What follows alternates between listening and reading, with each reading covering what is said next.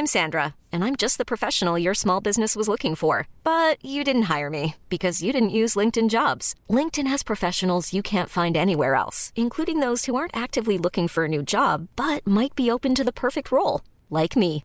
In a given month, over 70% of LinkedIn users don't visit other leading job sites. So if you're not looking on LinkedIn, you'll miss out on great candidates like Sandra. Start hiring professionals like a professional. Post your free job on linkedin.com/achieve today. Bonsoir à tous, bienvenue dans le podcast Culture PSG du jeudi 28 mai 2020. La Ligue 1 ne reprend pas, mais on continue nos podcasts de rétrospective historique en revenant toujours sur les années 90, hein, qu'on commence à avoir fait pas mal de matchs euh, de cette époque, mais c'était quand même euh, une époque très sympa pour le PSG, notamment en Coupe d'Europe, et on va revenir sur un match de la saison 97-98. Je pense que ça va être le seul match du mois d'août qu'on va refaire, à savoir le premier tour, le tour préliminaire retour de Ligue des Champions, parce que c'était déjà la Ligue des Champions, c'était les prémices de la Ligue des Champions comme on la connaît euh, aujourd'hui d'ailleurs. PSG Steaua Bucarest, euh, le pré- tour préliminaire, retour donc. On est quatre pour revenir sur ce match qui est resté euh, célèbre et qui est assez mythique, notamment par son, comment dire, les soucis administratifs qu'il avait rencontré le PSG. On va en parler dans le, dans le contexte comme d'habitude. On est quatre, donc comme je le disais, la même équipe que pour pas mal de podcasts historiques. Nous avons normalement Omar qui est là. Bonsoir tout le monde. Voilà, que, bon, Omar qui fait tous les podcasts depuis maintenant trois mois, qui, qui a les clés de la maison et tout, bref. Euh, nous avons Simon qui aussi fait quand même beaucoup des podcasts, même s'il il tient des propos des fois euh, désobligeants, nous dirons. Salut les gars, bonsoir à tous. Et nous retrouvons l'ami Greg qui, évidemment, pour un podcast historique, était forcément disponible et qui est tout content d'être là. Bonsoir Greg. Salut Philo, bonsoir à tous. Euh, Voilà, donc Greg, pour ceux qui le connaissent par le forum, c'est le monsieur qui s'appelle JTH, qui est un peu énervé régulièrement, mais qu'on aime bien quand même. Voilà. Euh, bonsoir à tous sur live. Je vois qu'il y a déjà des habitués. euh, bah, il y a tous les habitués des podcasts historiques. Ça fait très plaisir de vous retrouver d'ailleurs ce, en ce jeudi soir. Vous êtes déconfinés, mais vous êtes encore avec nous. C'est très agréable. Donc merci à tous. Euh, on nous dit quel plaisir de revoir ce match. Premier match de ma vie, un souvenir impérissable. Oui, vous êtes quelques-uns euh, à nous écouter et autres euh, à être tombés amoureux du PSG en ce soir d'août 97, le 27 août, euh, 27 août par 97, pardon. On va commencer tout de suite par le contexte. Bon, on va pas vous, c'est pas un grand spoiler de dire que le PSG a gagné 5-0 et s'est qualifié, mais ce qui a rendu ce match mythique, c'est justement le match aller, donc en Roumanie, où le PSG s'incline au départ 3-2, donc un match raté de mémoire, but de Guérin, non, euh, Le Gouen et Maurice, non, si quelqu'un se rappelle, le match aller, le 3-2 perdu. Bref, un 3-2 perdu qui se transformera en 3-0 sur tapis vert puisque le PSG a aligné un certain Laurent Fournier qui était suspendu. Et dans ces cas-là, bah, le match aller de 3-2, qui était un- match qui était entre guillemets facilement retournable avec le retour à la maison, se retrouve en défaite 3-0. Autant dire que d'un coup, l'histoire devient beaucoup plus compliquée et le PSG doit donc marquer au moins 4 buts pour se qualifier, puisque dans les règlements de l'UEFA, il est précisé que 3-0, s'il y a 3-0 sur les deux matchs, enfin 3-0 et 3-0, c'est le Steaua qui gagne, qui, qui se qualifie. Pardon. Donc Paris doit gagner 4 buts d'écart au départ, au départ du match, ou au moins avoir 4 buts d'écart à la fin de la rencontre. Et donc c'est forcément pour ce match euh, joué au mois d'août avec un Parc des Princes très très très rempli, contrairement à d'habitude. Euh, le PSG se retrouve dos au mur et doit forcément marquer euh, beaucoup, beaucoup, beaucoup, beaucoup de buts, donc 4 notamment. Euh, messieurs, est-ce que vous voulez rajouter quelque chose sur le contexte autour de cette double confrontation? Puisque j'ai été très rapide euh, vraiment de. Comment dirais-je Sur le comment la rencontre s'organisait, euh, et un peu comment le PSG devait faire. Oui, Omar. Bah, euh, bah oui, il y a, il y a cette fameuse histoire du, du fax. Ah oui, le fax, oui. Ouais, le fameux fax de, de Guy Adam, il me semble. Tout à fait. C'est le Guy Adam étant l'intendant de l'époque, donc il recevait les fax euh, qui notifiaient les suspensions et il a perdu le fameux fax. Voilà. D'où le fait que euh, Laurent Fournier a été aligné à l'aller alors qu'il n'aurait pas dû et qu'il était suspendu.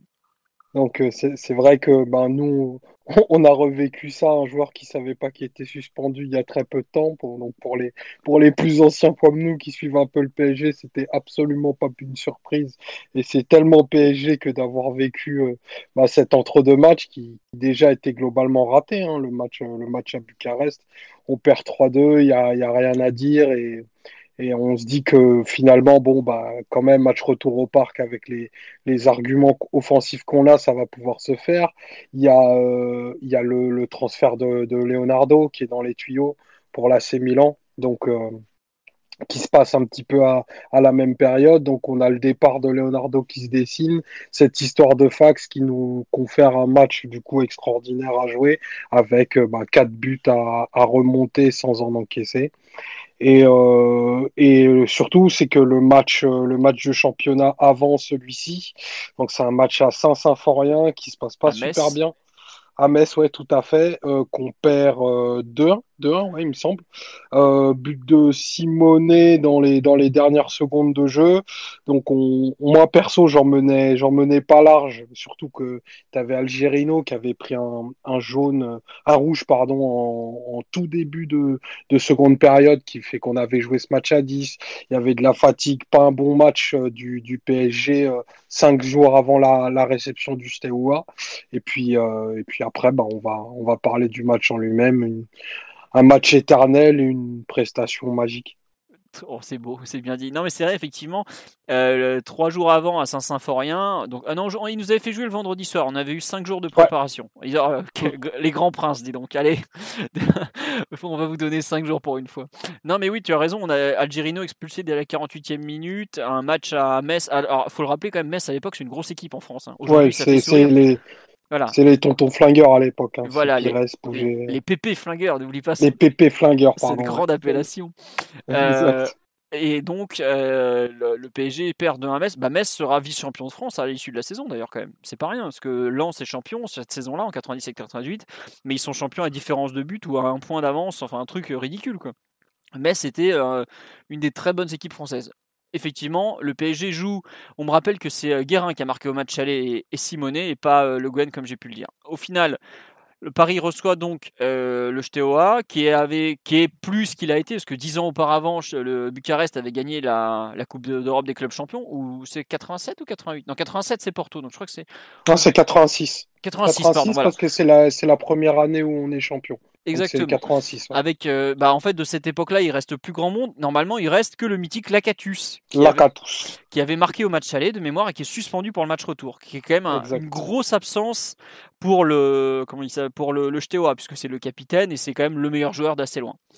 Au coup d'envoi, euh, le PSG, donc, ah oui, match le mercredi soir sur TF1, pour à l'époque TF1 diffusait la Ligue des Champions.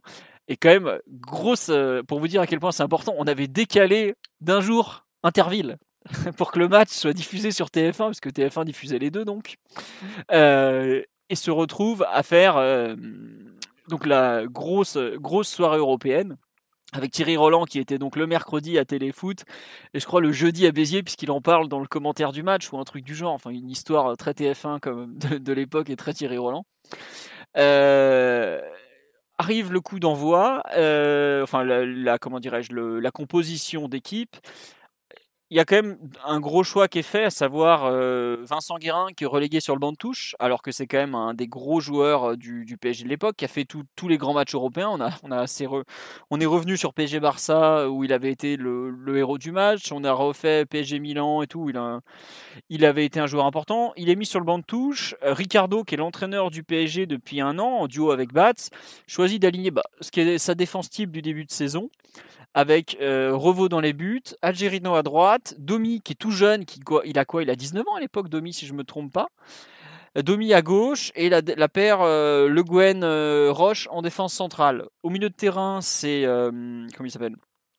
Ngoti. Ngoti devant la défense et on joue en fait avec trois numéros 10, à savoir Leonardo plein axe, Gava plutôt côté gauche même s'il est droitier et enfin Rai qui est un peu le son pendant à droite. Et devant, on aligne la nouvelle paire offensive qui vient tout juste d'être constituée pendant l'été, avec euh, Florian Maurice, qui est arrivé de l'Olympique Lyonnais, qui a été un des gros transferts franco-français, qui était le l'attaquant français qui monte à l'époque, et Marco Simonet, que le PSG est allé chercher au Milan AC pour ce qui est à l'époque le plus gros transfert de son histoire, si je ne me trompe pas. Savoir, je crois, 32 millions de francs ou un truc du genre.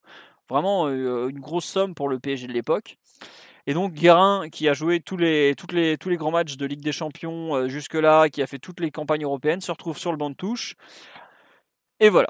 Euh, Greg, est-ce que tu veux nous parler de l'ambiance au parc pour ce match euh, de milieu de semaine, donc ce mercredi 27 août 97 alors moi j'étais pas, ben, j'étais petit et donc j'ai pas eu la chance d'y être, mais c'est vrai que je pense qu'on a tous dans notre entourage un papa, un oncle, un cousin qui a eu la chance d'y être ou un pote qui avait, qui avait du bol d'être, d'être au parc ce, ce mercredi-là. Et tous les gens avec qui j'ai pu discuter au fur et à mesure m'ont toujours dit que c'était facilement le top 3 des ambiances euh, au parc. J'en ai discuté avec mon oncle qui avait la chance d'y être. Il m'a dit dès le début du match, on sentait au parc qu'il y avait une espèce de ferveur, que, que le public y croyait. Peut-être que, en général, c'est vrai que le parc avait tendance à être un peu vide début août, mais fin août, il avait tendance à se remplir. C'était un public peut-être un peu plus jeune, euh, des gens qui avaient envie de, retourner au stade, pardon. Allô? Bon, on a perdu Greg déjà, ça comment Allô? Non, euh, oui, en gros, euh, c'était effectivement un peu le. Bah, tous les ans, c'était un peu le match de. Enfin, il y avait le match de reprise, mais le parc, en général, il y avait les abonnements septembre qui étaient beaucoup plus utilisé que les abonnements du mois d'août. Euh, mais en revanche, oui, c'était un match où il y avait beaucoup, beaucoup, beaucoup de monde. Euh, c'est rare qu'il y avait. Enfin, on voit quelques places vides sur les, latérales, par exemple. Mais ça a été euh, visiblement l'entrée en doublette, ce qu'on appelait l'entrée en doublette à l'époque dans les virages, où avec un abonnement, tu rentrais à deux. Ça a été, bon, voilà, comment dire c'était un, truc assez habituel. Et bah, était, le parc, les virages étaient archi pleins, grosse, grosse ambiance. D'ailleurs, même TF1 le, le, signale plusieurs fois dans sa retransmission. Il dit Oh là là, franchement, une ambiance comme on aime. Bon, il y a une allusion au rugby qui fait pas très plaisir, mais ça, c'est tant pis, on, accepte. Donc voilà. Greg, es-tu de retour, mon grand, ou pas? Non, pas encore. Bon, euh, on nous dit énorme ambiance sur le live dès l'échauffement et des, et les des Roumains, ça se chauffait. Et effectivement, bah, les premières minutes, on voit que ça pousse énormément. Il y a beaucoup de, chants. Il y a même une Marseillaise euh, côté Auteuil, ce qui n'était pas, pas non plus euh, un truc. Ça, c'est après le match, c'est en cours de match, vers le 70e ou 80e. Il y a beaucoup comme ça de. Enfin, l'ambiance a été très forte. Et on me dit, est-ce que c'était déjà. On me dit tout le monde était en feu. Le speaker de l'époque avait bien chauffé le public. est-ce que le, speaker de l'époque était déjà Michel Montana Je suis pas sûr du tout, honnêtement. Je saurais pas le dire. Monsieur Greg, le speaker de l'époque, tu t'en rappelles ou pas? Ou pas du tout? Euh, Pas du tout, mais en voyant le match sur TF1, j'ai pas eu l'impression que c'était euh, Michel Montana. Non, moi non plus. Je pense que c'était le précédent, dont je me souviens plus le nom d'ailleurs. Euh, est-ce que tu veux compléter sur le public? Non, bah non, non, je sais pas. Moi, j'ai eu un petit problème de son, alors je sais pas si vous m'avez entendu, mais je pense que non, je pense que le parc avait été absolument, absolument fantastique ce soir-là. Très bien. Euh, on nous dit qu'il faudrait revoir les images. Oui, non, c'est sûr, mais je pense que c'était le speaker précédent, parce que de mémoire, Montana arrive quelques années plus tard. Faudrait revoir, je crois qu'il en parle dans son interview sur Culture PG qu'il nous avait accordé il y a quelques mois. Euh, à chercher. Bon, si vous avez la réponse, en tout cas, n'hésitez pas dans les commentaires. Euh, sur, bon, on va attaquer le match. Simon, toi qui n'avais, t'avais pas vu le match en direct, toi? Bah non, puis même t'étais. je venais d'avoir un an, donc. non, je suis Pas vraiment.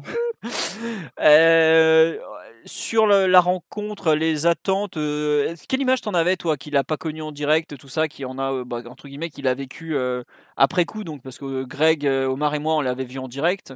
Qu'est-ce que tu en, qu'est-ce que tu en avais comme image de cette rencontre?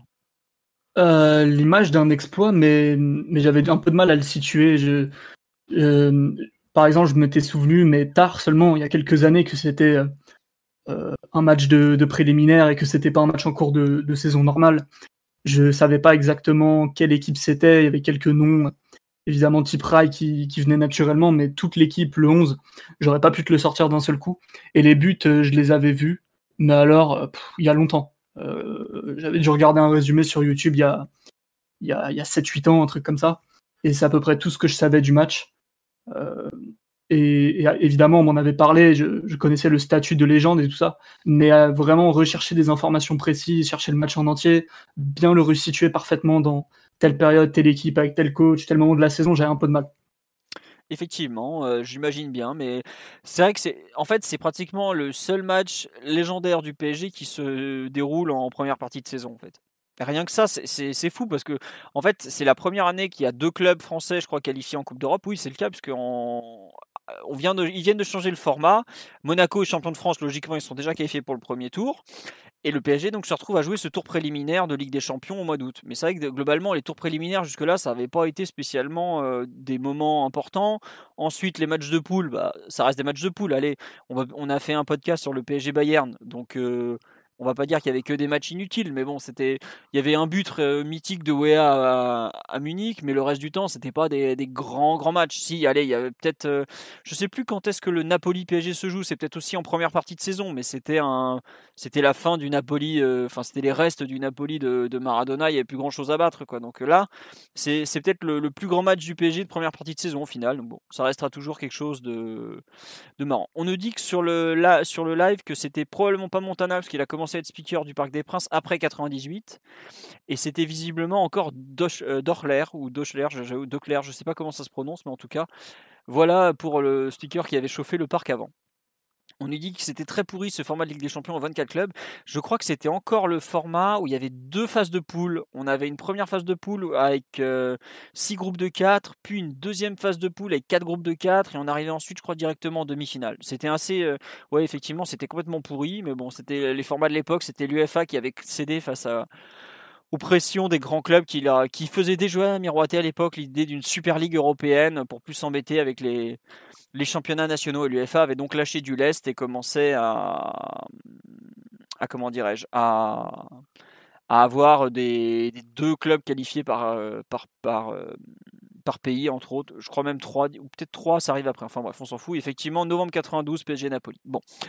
Euh, Omar, veux-tu nous raconter un peu le. Peut-être là, on va revenir d'abord sur la première mi-temps. Est-ce que tu, tu, veux nous situer comment elle se déroule, rappeler un peu à tout le monde Ouais, donc euh, ben, je trouve que vous, vous faites bien de parler de, de l'ambiance euh, du stade, qui pour moi est un élément euh, prépondérant de, des conditions d'un exploit en fait. On en parle, on en a parlé assez souvent de, de l'aspect assez irrationnel qu'il fallait donner à une rencontre. Ben déjà, ça commence aussi par, c'est très péjoratif de parler du rôle du 12e homme parce qu'on n'a jamais vu de public marqué, mais ça quand même ça conditionne quand même fortement bah, le, le, joueur, le staff et, l'effectif sur la, sur la faisabilité de la chose. Et, là, tu sens que dès, euh, dès l'engagement, même avant, pour ceux qui étaient au parc, il y avait une espèce de, ferveur qui faisait, qui faisait sentir que qu'il allait se passer un grand soir et que le, le PSG allait être insubmersible. Et, euh, et pour en revenir à l'aspect un peu irrationnel de la rencontre, donc Paris, euh, on démarre avec une, une, composition extrêmement offensive, celle que tu as dite tout à l'heure. parce que un 3-2 avant l'heure, en gros. Quoi. voilà, c'est ça, Ngoti est le, est le seul milieu à, à vocation défensive, peut-être même le seul joueur à vocation purement défensive du match. Donc en, il a une position très fixe euh, dans l'axe central. Et puis à côté, tu as, du coup de, de gauche à droite, euh, Gava, Leonardo et Rai qui jouent très très haut et, un et une doublette d'attaquants qui sont positionnés dans la surface.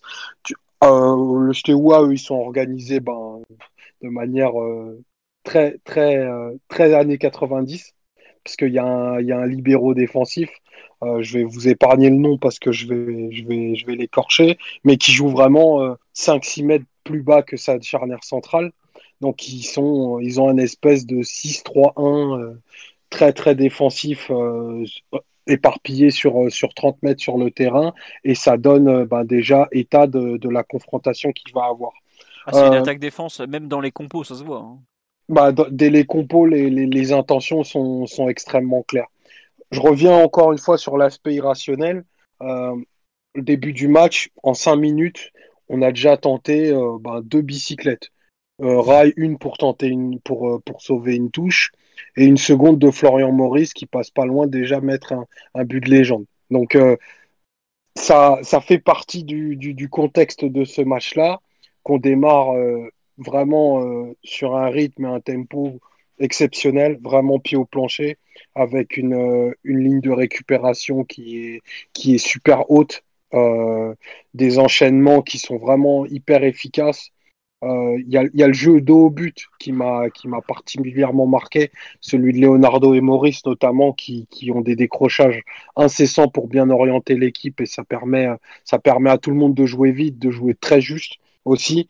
Et puis euh, ben tu as la réussite immédiate donc euh, ben, le penalty dès la dès, dès la première minute forcément euh, Deuxième plutôt. Ouais, deux ou troisième. Forcément. très rapide. Enfin, c'est transformé à la deuxième, mais c'est quasiment dès la première, euh, dès ta première incursion dans la surface. Déjà que le, que le climat te sentait propice et que tu sentais que c'est possible, quand en plus tu as des conditions favorables comme celle-ci, bah derrière, en fait, euh, il n'y a plus qu'à dérouler. Les dix premières minutes m'ont vraiment. Euh, enfin, on ressemble vraiment à un rouleau compresseur. Hein. Il y a du mouvement, c'est très juste. On gagne tout, tout, tout, tout, tous les duels. Et, euh, et tu sens que l'espèce d'état de grâce va jusqu'à Revaux, le gardien, parce que le, le fait, fait plusieurs bonnes sorties de balles, en fait où ils arrivent à, avec leur bonne qualité de frappe à avoir deux très bonnes, deux très bonnes frappes en, en 20 minutes que Revaux sort euh, admirablement.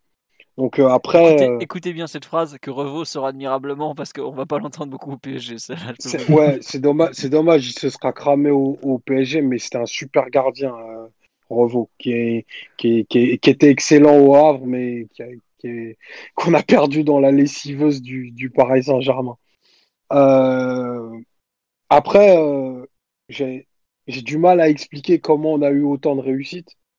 Parce que le, le, tu vois, le deuxième but de Rice, c'est un corner qui est très mal frappé de, de Leonardo, qui est mi-hauteur, euh, rentrant, premier poteau, qui doit théoriquement jamais passer. Et là, Rai arrive à couper la trajectoire sans que, sans que les quatre défenseurs qui sont dans sa zone n'esquissent le moindre mouvement tu mets le doigt sur un truc là.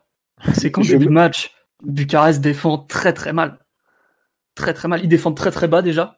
Donc euh, les hors-jeux, globalement, il y en a presque pas. Tu peux jouer vraiment très haut, euh, profiter des espaces et globalement, tu es toujours couvert d'une manière ou d'une autre. Et surtout, n'importe quel ballon qui s'approche de leur surface ou qui rentre dans leur surface, ils sont en danger de mort. Il y a une occasion pratiquement à chaque action. Et même quand les actions sont pas très construites. Hein. Il y a pas mal d'occasions ah qui sortent de C'est des ballons, tu balances, et t'as l'impression de voir euh, t'as l'impression de voir le PSG de la remontada qui défend quoi. C'est-à-dire que n'importe quel ballon, les mecs font n'importe quoi, ils sont surpris, ils sont mal placés, ils font des erreurs, ils perdent des duels et n'importe quel ballon qui rentre dans la surface est une occasion de but, plus ou moins franche. Mais des situations, il y en a, je sais pas, 12, 15, peut-être 20 en première mi-temps, c'est la folie, c'est n'importe quoi. Et c'est marrant, ce que tu parles de la remontada, c'est que je trouve qu'il y a en fait, euh, bah, Bucarest s'était retrouvé dans, dans le, la situation qu'on nous on a connue à Barcelone et je trouve qu'il y a des marqueurs communs dans les deux matchs qui sont euh, évidents quoi.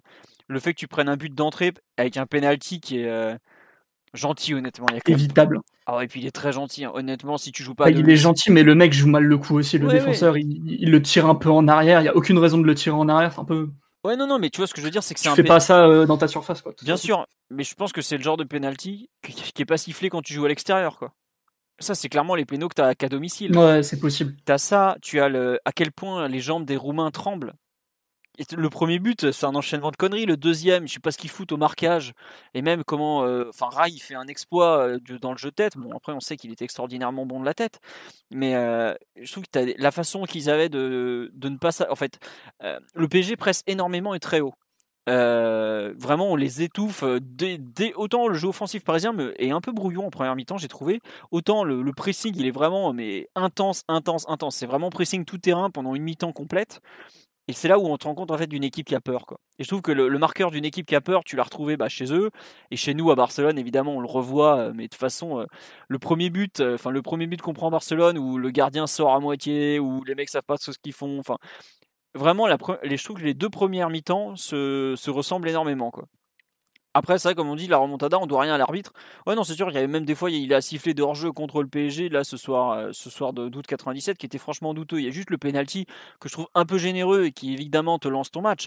Mais après, ouais, non, ça n'a rien à voir. C'est juste euh, vraiment, le, je trouve, l'attitude défensive de l'équipe qui s'attend à souffrir montre, en fait, quelque part que eux aussi, ils avaient déjà. Euh, ils étaient un peu perdus, euh, ils savaient ils savaient vraiment pas comment s'y prendre en fait. Et ça, je trouve, c'est vraiment quelque chose qui est marquant quand tu revois les images. Je sais pas, euh, Greg, si tu as eu un peu cette impression en, revoyant le match ou pas du tout?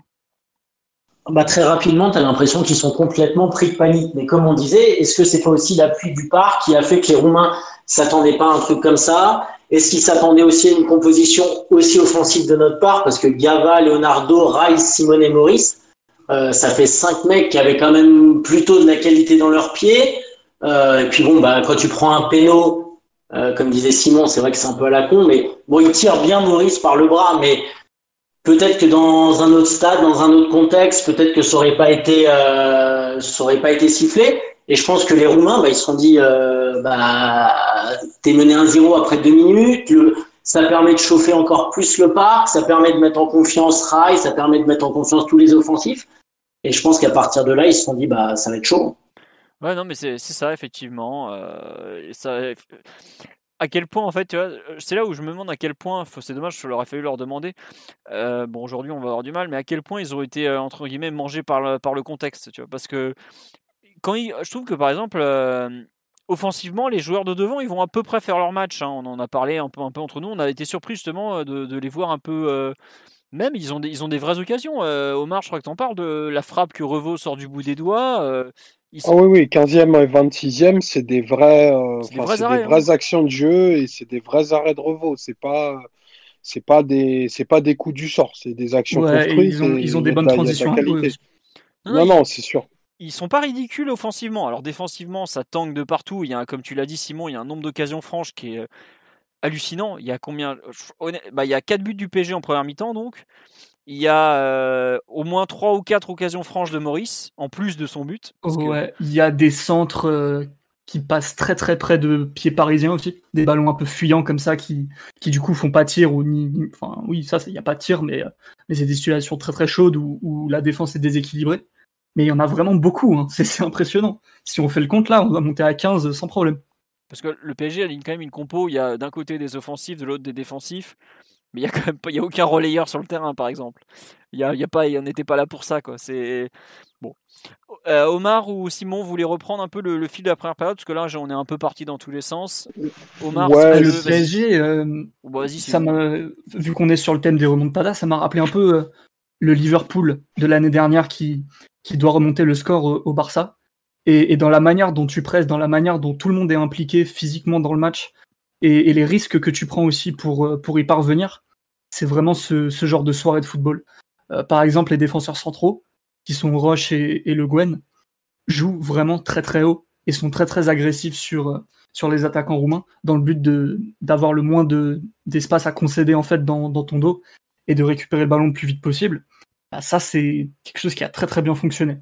Euh, et globalement, tu es sur un fil en permanence, vu que tu as toujours 5, 6, 7 joueurs devant le ballon, parfois selon la position des latéraux. Tu as une Gotti aussi par moment qui fait des projections. Donc là, globalement, bah, le Gwen en cas de problème, t'es foutu. D'ailleurs, la première occasion euh, de Bucarest vient de là. Ça doit être une projection d'Engoti qui, euh, qui est mal gérée. Du coup, le, ballon revient dans ton camp et tu te retrouves en 3 contre 5. Au final, les Roumains ont pas très bien joué ce genre de situation, notamment parce qu'ils avaient tendance à tirer de loin, beaucoup, tirer de 25, de 30 mètres, euh, sans s'approcher vraiment, sans tenter de, combiner un petit peu. Je pense que ça leur a vraiment causé du tort en première période notamment.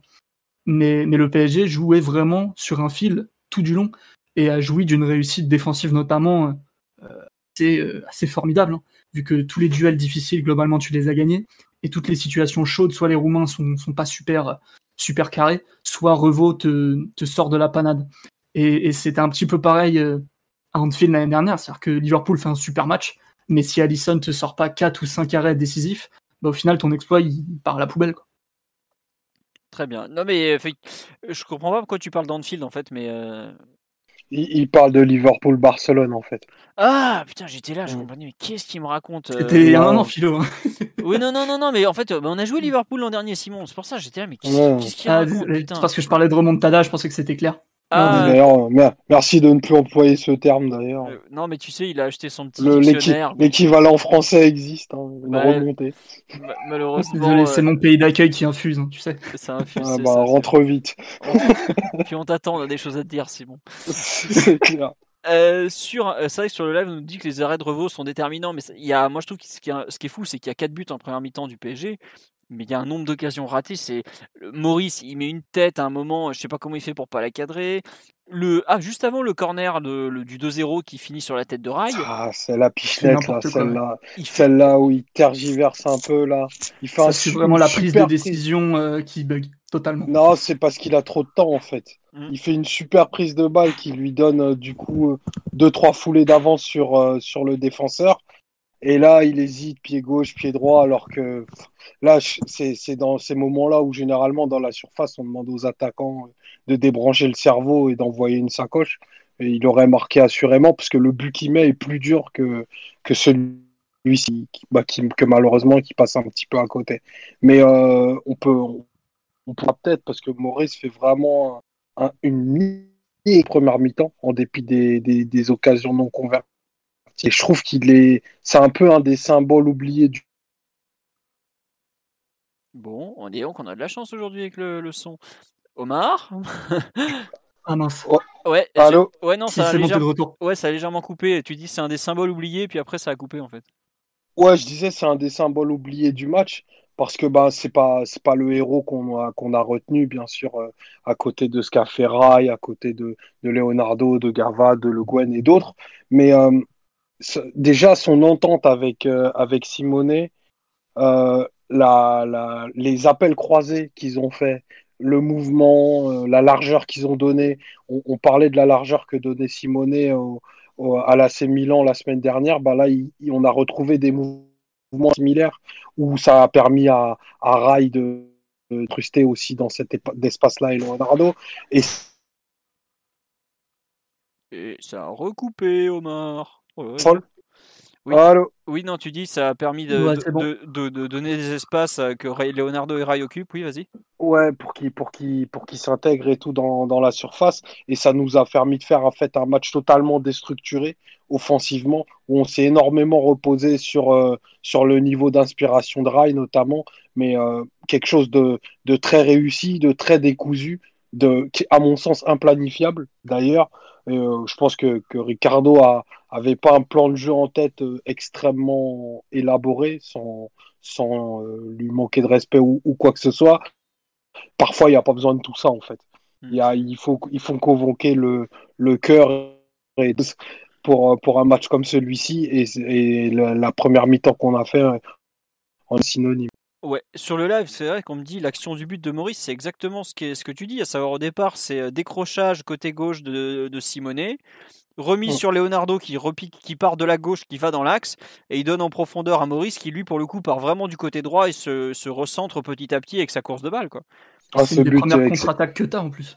ce but est exceptionnel. hein. En six touches de balle. Déjà, il y a une super sortie de balle de, de Le Guen qui dégage pas n'importe où. Il va, il va vraiment, il va vraiment chercher euh, du coup ce, ce côté gauche où on a beaucoup de densité. La talonnade de, de Simonet est juste euh, fatale parce qu'elle tue, euh, tue trois Roumains à ce moment-là. Et euh, Leonardo qui en met tout de suite à l'opposé. Un but vraiment. Ah, un superbe but. Mon pauvre Omar, ça n'arrête pas de couper, c'est t'as pas de chance. Euh, on nous dit qu'il n'y avait pas les expected goals à l'époque, mais ceux de Maurice devaient pas être élevés. Devaient être élevés, oui, oui, oui, mais bon. C'est vrai que ce- ce, Assurément. Leonardo donne quatre passes décisives ce soir-là, puisque bah, euh, toutes les passes décisives du soir euh, étaient, venaient de lui. C'est lui qui sert Simonet, c'est lui qui sert Rai sur les deux coups de pied arrêtés. Et le, dernier but, c'est un penalty, donc il n'y a pas de passe décisive. Même si à l'époque, aujourd'hui, on, pourrait donner une passe décisive à Maurice qui le provoque, mais bon, c'était comme ça à l'époque. Euh, la passe de Leonardo, elle est restée. bah, c'est son dernier match au PSG d'ailleurs. Je sais pas si au cas où vous l'auriez pas compris, en gros, il est transféré. Enfin, le transfert au Milan AC est accepté après cette rencontre, parce que Deniso lui avait promis, si je me souviens bien, euh, Greg, conf- confirme-moi s'il te plaît, c'est bien ça. C'est en gros, il avait, il avait été promis un transfert au Milan AC si le PSG se connectait, se connectait, se, qualifiait. Ouais, il me semble que bon déjà je pense que le transfert était quand même bien avancé, mais je pense que Deniso qui était, je pense qu'il avait fait la même chose avec Djorkaeff quand euh, Yuri avait signé deux ans, il lui avait dit si tu gagnes la Coupe des Coupes, t'as le droit de partir. Et je pense que là c'était un deal en disant allez oh bon allez qualifie-nous euh, en phase de poule et puis on te laissera partir à Milan et puis euh, le match de Leonardo c'est euh, bah, c'est une folie hein. la passe pour Maurice Effectivement, la passe pour Maurice et bah, euh, globalement c'est un peu ce. Je trouve que c'est peut-être le but, euh, un des, enfin un des grands moments de la soirée, c'est cette passe effectivement pour Maurice qui va battre le pauvre, comment il s'appelait, Ritli, Rilti là, je sais plus le, le pauvre gardien roumain qui en a pris plein la musette et qui fait même pas un mauvais match en plus euh, ce soir-là parce qu'il fait quand même quelques arrêts. Sur la, la première mi-temps, avant qu'on passe un peu à la suivante, est-ce qu'il y a autre chose qui vous ont marqué un peu dans la façon de jouer du PSG ou, ou la façon d'attaquer, de défendre, tout ça? Simon Omar l'a l'a dit Ouais. un petit peu, mais c'est la fluidité offensive qui est totale en fait. n'importe qui peut se retrouver presque à n'importe quel poste parce que tu que des joueurs relativement mobiles. Alors certes, Rai sera un petit peu plus à droite, Leonardo un petit peu plus à gauche et tout ça, mais globalement, au cours de la rencontre, ils se sont retrouvés un peu tous dans n'importe quelle position, et ça a très bien fonctionné. Aujourd'hui sur Twitter, les gens parleraient de FC combinaison, j'en rigolais avant le podcast, mais c'est ça, c'est-à-dire que tous les joueurs sont capables de recevoir du jeu et de très bien s'associer avec les autres, et globalement, tu as mis tellement de densité dans le camp adverse en première mi-temps qu'il y a toujours des solutions à, proximité, et, ça donne vraiment euh, une sensation de, de vague qui, qui, vient se fracasser sur la défense roumaine et en faisant, en faisant pas mal de dégâts à chaque fois. C'est pour ça que même si tu rates beaucoup d'occasions, globalement, c'est pas en revoyant le match, en tout cas, ça n'a pas l'air dramatique parce que tu es tellement dans un moment de, de, de, confiance, de domination et, de, et même de réussite, vu que, par exemple, sur la première action, tu, tu as un penalty. Et il y a d'autres actions qui viennent confirmer ça. Le premier corner du match, tu marques. Euh, Bucarest en avait déjà eu plusieurs, nous on n'en avait pas eu. Euh, ça doit être à la 20 e un truc comme ça. Ah, c'est le premier corner que tu grattes et directement tu, tu marques. Et, je pense que la déconcentration, notamment, euh, qu'il y a eu dans la défense roumaine à ce moment-là, si ça avait été plusieurs corners euh, d'affilée, il se serait peut-être ajusté au bout d'un moment, par exemple. Tu vois, c'est ça que je veux dire. C'est donc même si tu rates beaucoup d'occasions, tu as quand même des moments où tu te dis ouais, ce soir c'est la bonne et ça se passe super bien. Le but de, de Maurice, pareil. T'as pas beaucoup de contre-attaques à jouer vu que tu joues très très haut. Là, ça devait être après un corner des Roumains si, ou un coup de caractère, en tout cas, si je dis pas de bêtises. La contre-attaque est super bien jouée, mais c'est pas comme si tu avais eu 5 ou 6 contre-attaques intéressantes à jouer. C'est une des premières, peut-être même la première euh, à vérifier, et tu la joues parfaitement comme si euh, tu étais le Real Madrid de Mourinho. C'est vraiment. Il y a un niveau de fluidité en fait et de, réussite qui est globalement assez insolent, même si euh, c'est vrai que tu tu loues beaucoup d'occasions tu loupes beaucoup d'occasions, mais ouais, ah bah, enfin, tu, tu, te mets quand même. Tu sais qu'il y aura forcément une autre en fait. Une occasion en cache une autre et, et si Maurice en rate trois, bah, la quatrième il la mettra quoi.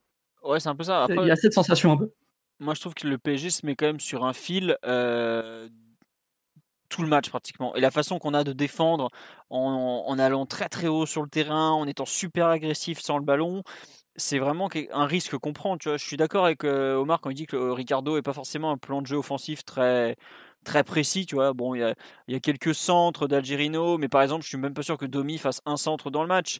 On attaque euh, parfois de façon un peu désordonnée, on, provoque surtout, on met surtout beaucoup de monde devant, beaucoup d'appels de balles et tout ça de, des deux attaquants, beaucoup de mobilité. Ouais, c'est un peu le foot pour les nuls, c'est-à-dire je veux attaquer, je mets des attaquants quoi. Ouais, il y a un peu de ça, mais autant tu vois défensivement, je trouve que le plan de jeu qui consiste à, vraiment presser tout terrain pour euh, un peu les forcer à faire des erreurs, là, je pense qu'il y a un, vrai plan de jeu. Ils avaient dû voir que défensivement, bah, derrière, s'il n'y avait pas autant de talent que, que offensivement, pour le coup, il y a plutôt des bons joueurs, je trouve, enfin au moins des vrais joueurs. Et, ça marche assez vite. Tu te rends compte que les Roumains euh, perdent pied très rapidement en défense. Et surtout, ils, euh, ils arrivent jamais à. En fait, ils ont un temps faible euh, dans leur camp qui dure pratiquement une mi-temps. En seconde mi-temps, ils vont réussir à ressortir le ballon, à jouer mieux parce que le PSG joue beaucoup moins haut. Mais la première période, ils se font essorer tout l'édifice roumain tremble parce que justement, ils n'arrivent jamais à relancer. Quoi. ouais, et puis je veux pas spéculer trop, mais tu sens que Ricardo était défenseur central parce que le, la, mission en fait qu'il avait confiée à ses centraux, c'était quand même beaucoup de marquage individuel et des jaillissements très agressifs. Et ça, globalement, euh, c'est un peu la marque euh, de la défense à l'ancienne où, où tu t'orientes d'abord sur l'homme avant de penser un peu au reste de l'action. Quoi. Hmm.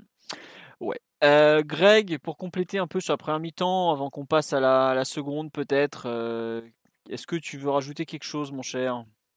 Bah, Non, mais moi je suis pas forcément d'accord en disant que les actions allaient en, amener d'autres. Avec tous les ratés de Maurice, on devait quand même gagner par 4 buts d'écart. En revoyant le, match là tout à l'heure, je me suis dit merde, si jamais, euh, si jamais l'occasion dont on m'a reparlé où Maurice est frappant en première attention, si s'il a tiré à côté, et si ça fait pas corner et si ça fait pas 2-0, tu peux aussi te mettre en difficulté et dire merde, enfin mince, euh, l'horloge elle tourne, euh, les Roumains auraient pu reprendre un petit peu confiance, le parc peut-être se calmer un petit peu.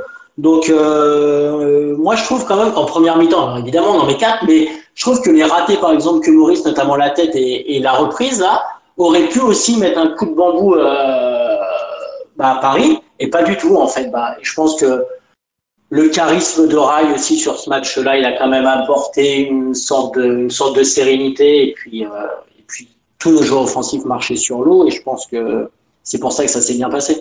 Après, tu as raison de parler des occasions ratées de Maurice, parce qu'il y a pas mal de gens qui étaient au match et qui disaient, ouais, euh, à chaque fois qu'il en loupé une, on se disait, mais putain, c'est pas possible, euh, on, doit, on doit marquer justement.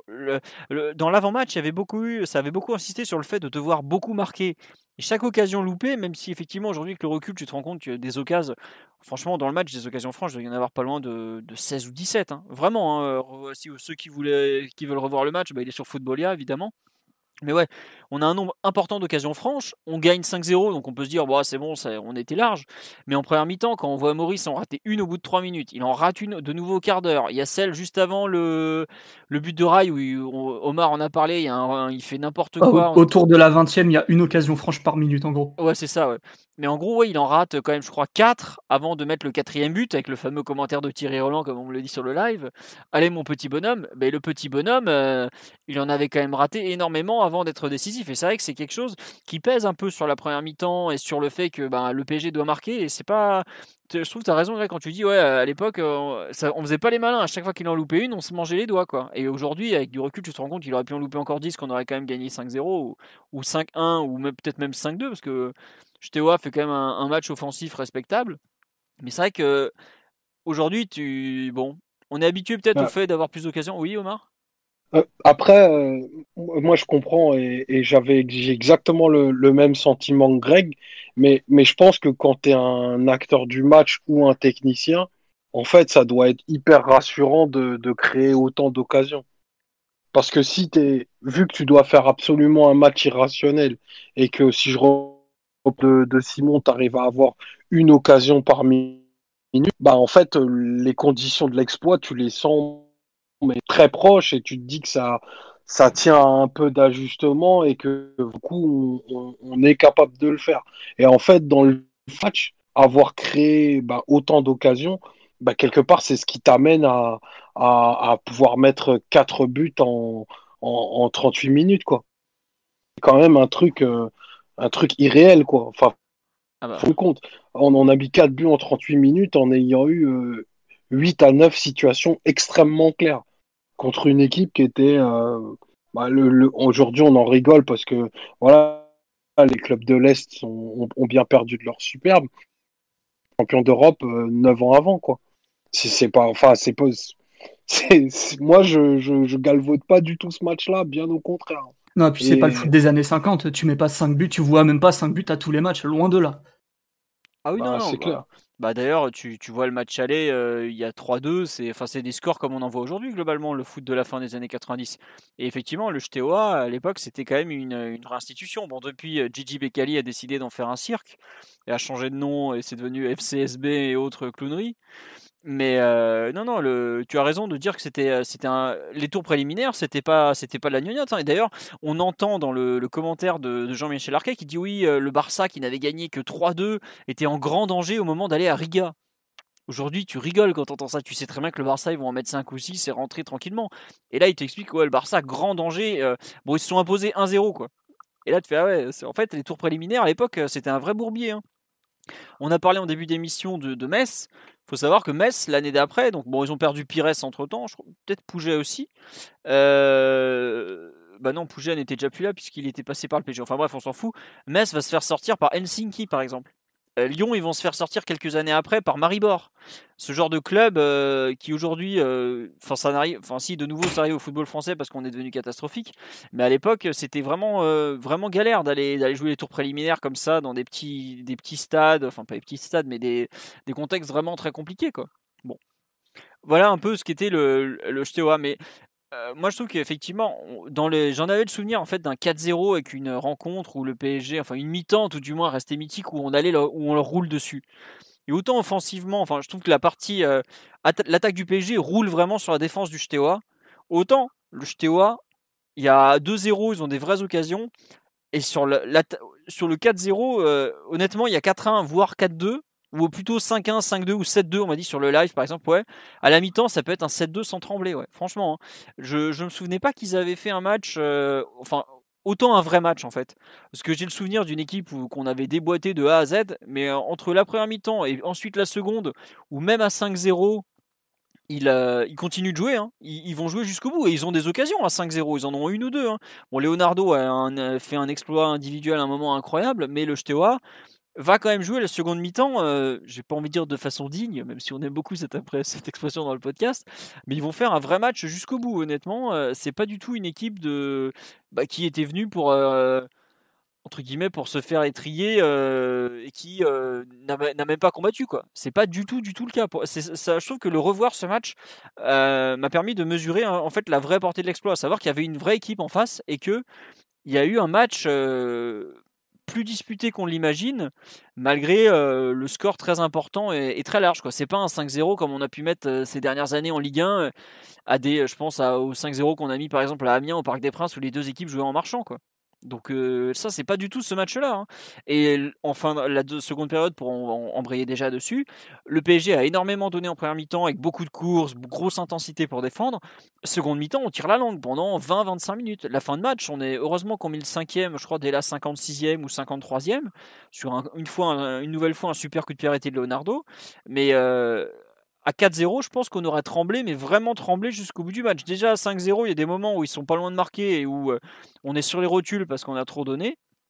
Euh, je sais pas si vous avez eu aussi un peu cette impression de, seconde mi-temps où on gère pas finalement grand chose, même à 5-0, Omar ou Simon ou Greg? Bah, bah déjà, euh, tu, fais bien de le rappeler parce que le, le se pose à aucun moment en victime euh, totalement résignée parce que sinon le, le, score aurait été beaucoup plus lourd qu'il ne, qu'il ne l'a été.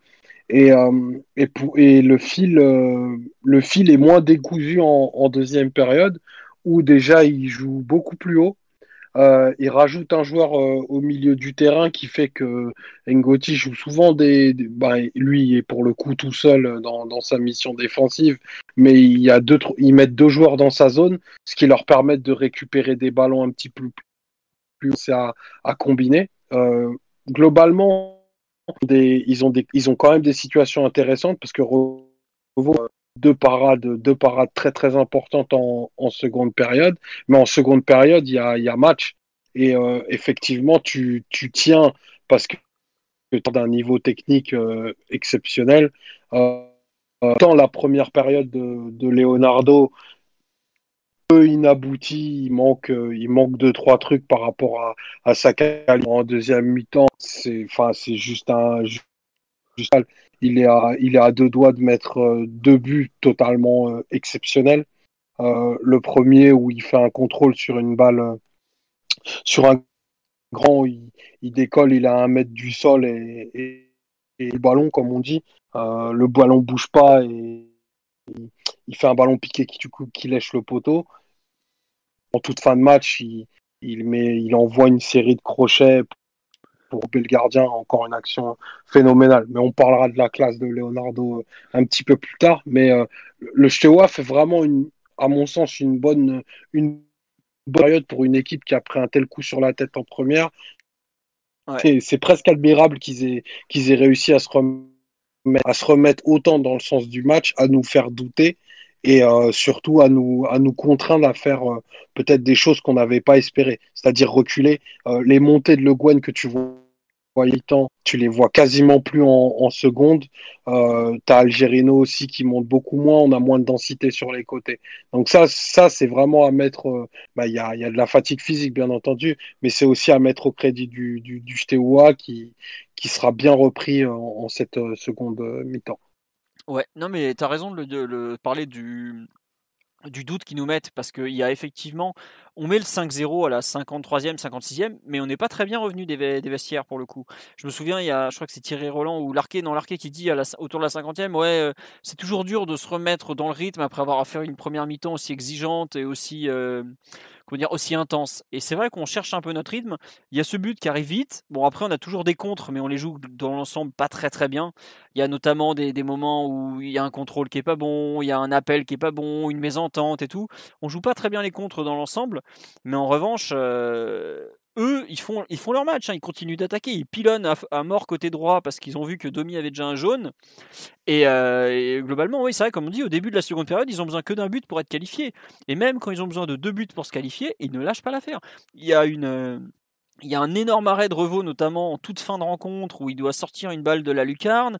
Il y a un moment, un Roumain qui rate une. Je sais même pas comment il fait pour rater une telle occasion. Au second poteau, il est tout seul sur un centre, et voilà.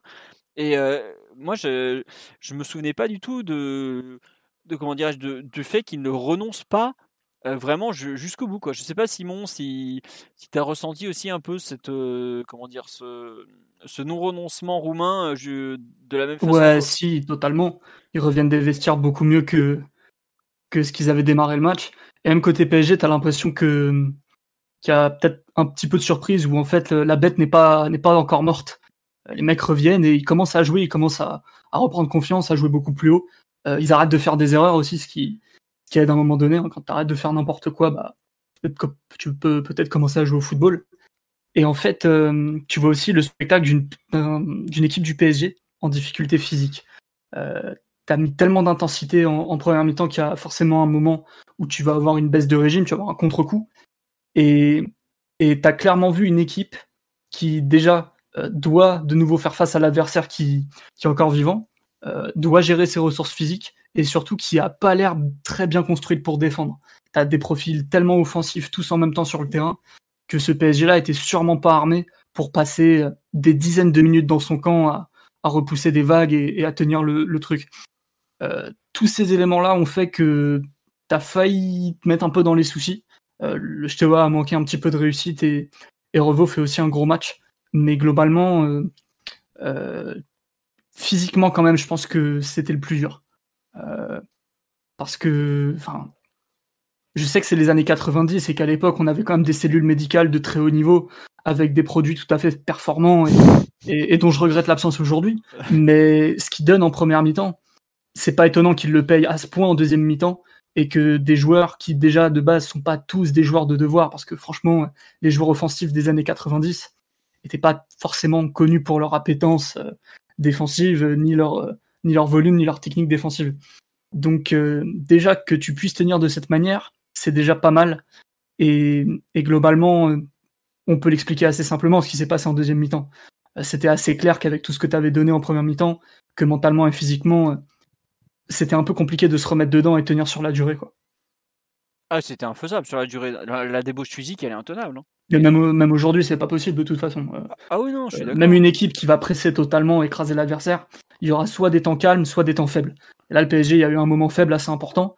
Euh, globalement, bon, t'as pas, pas fait des bêtises qui, qui auraient pu te, te mettre dedans et, et permettre à l'adversaire d'y croire encore plus.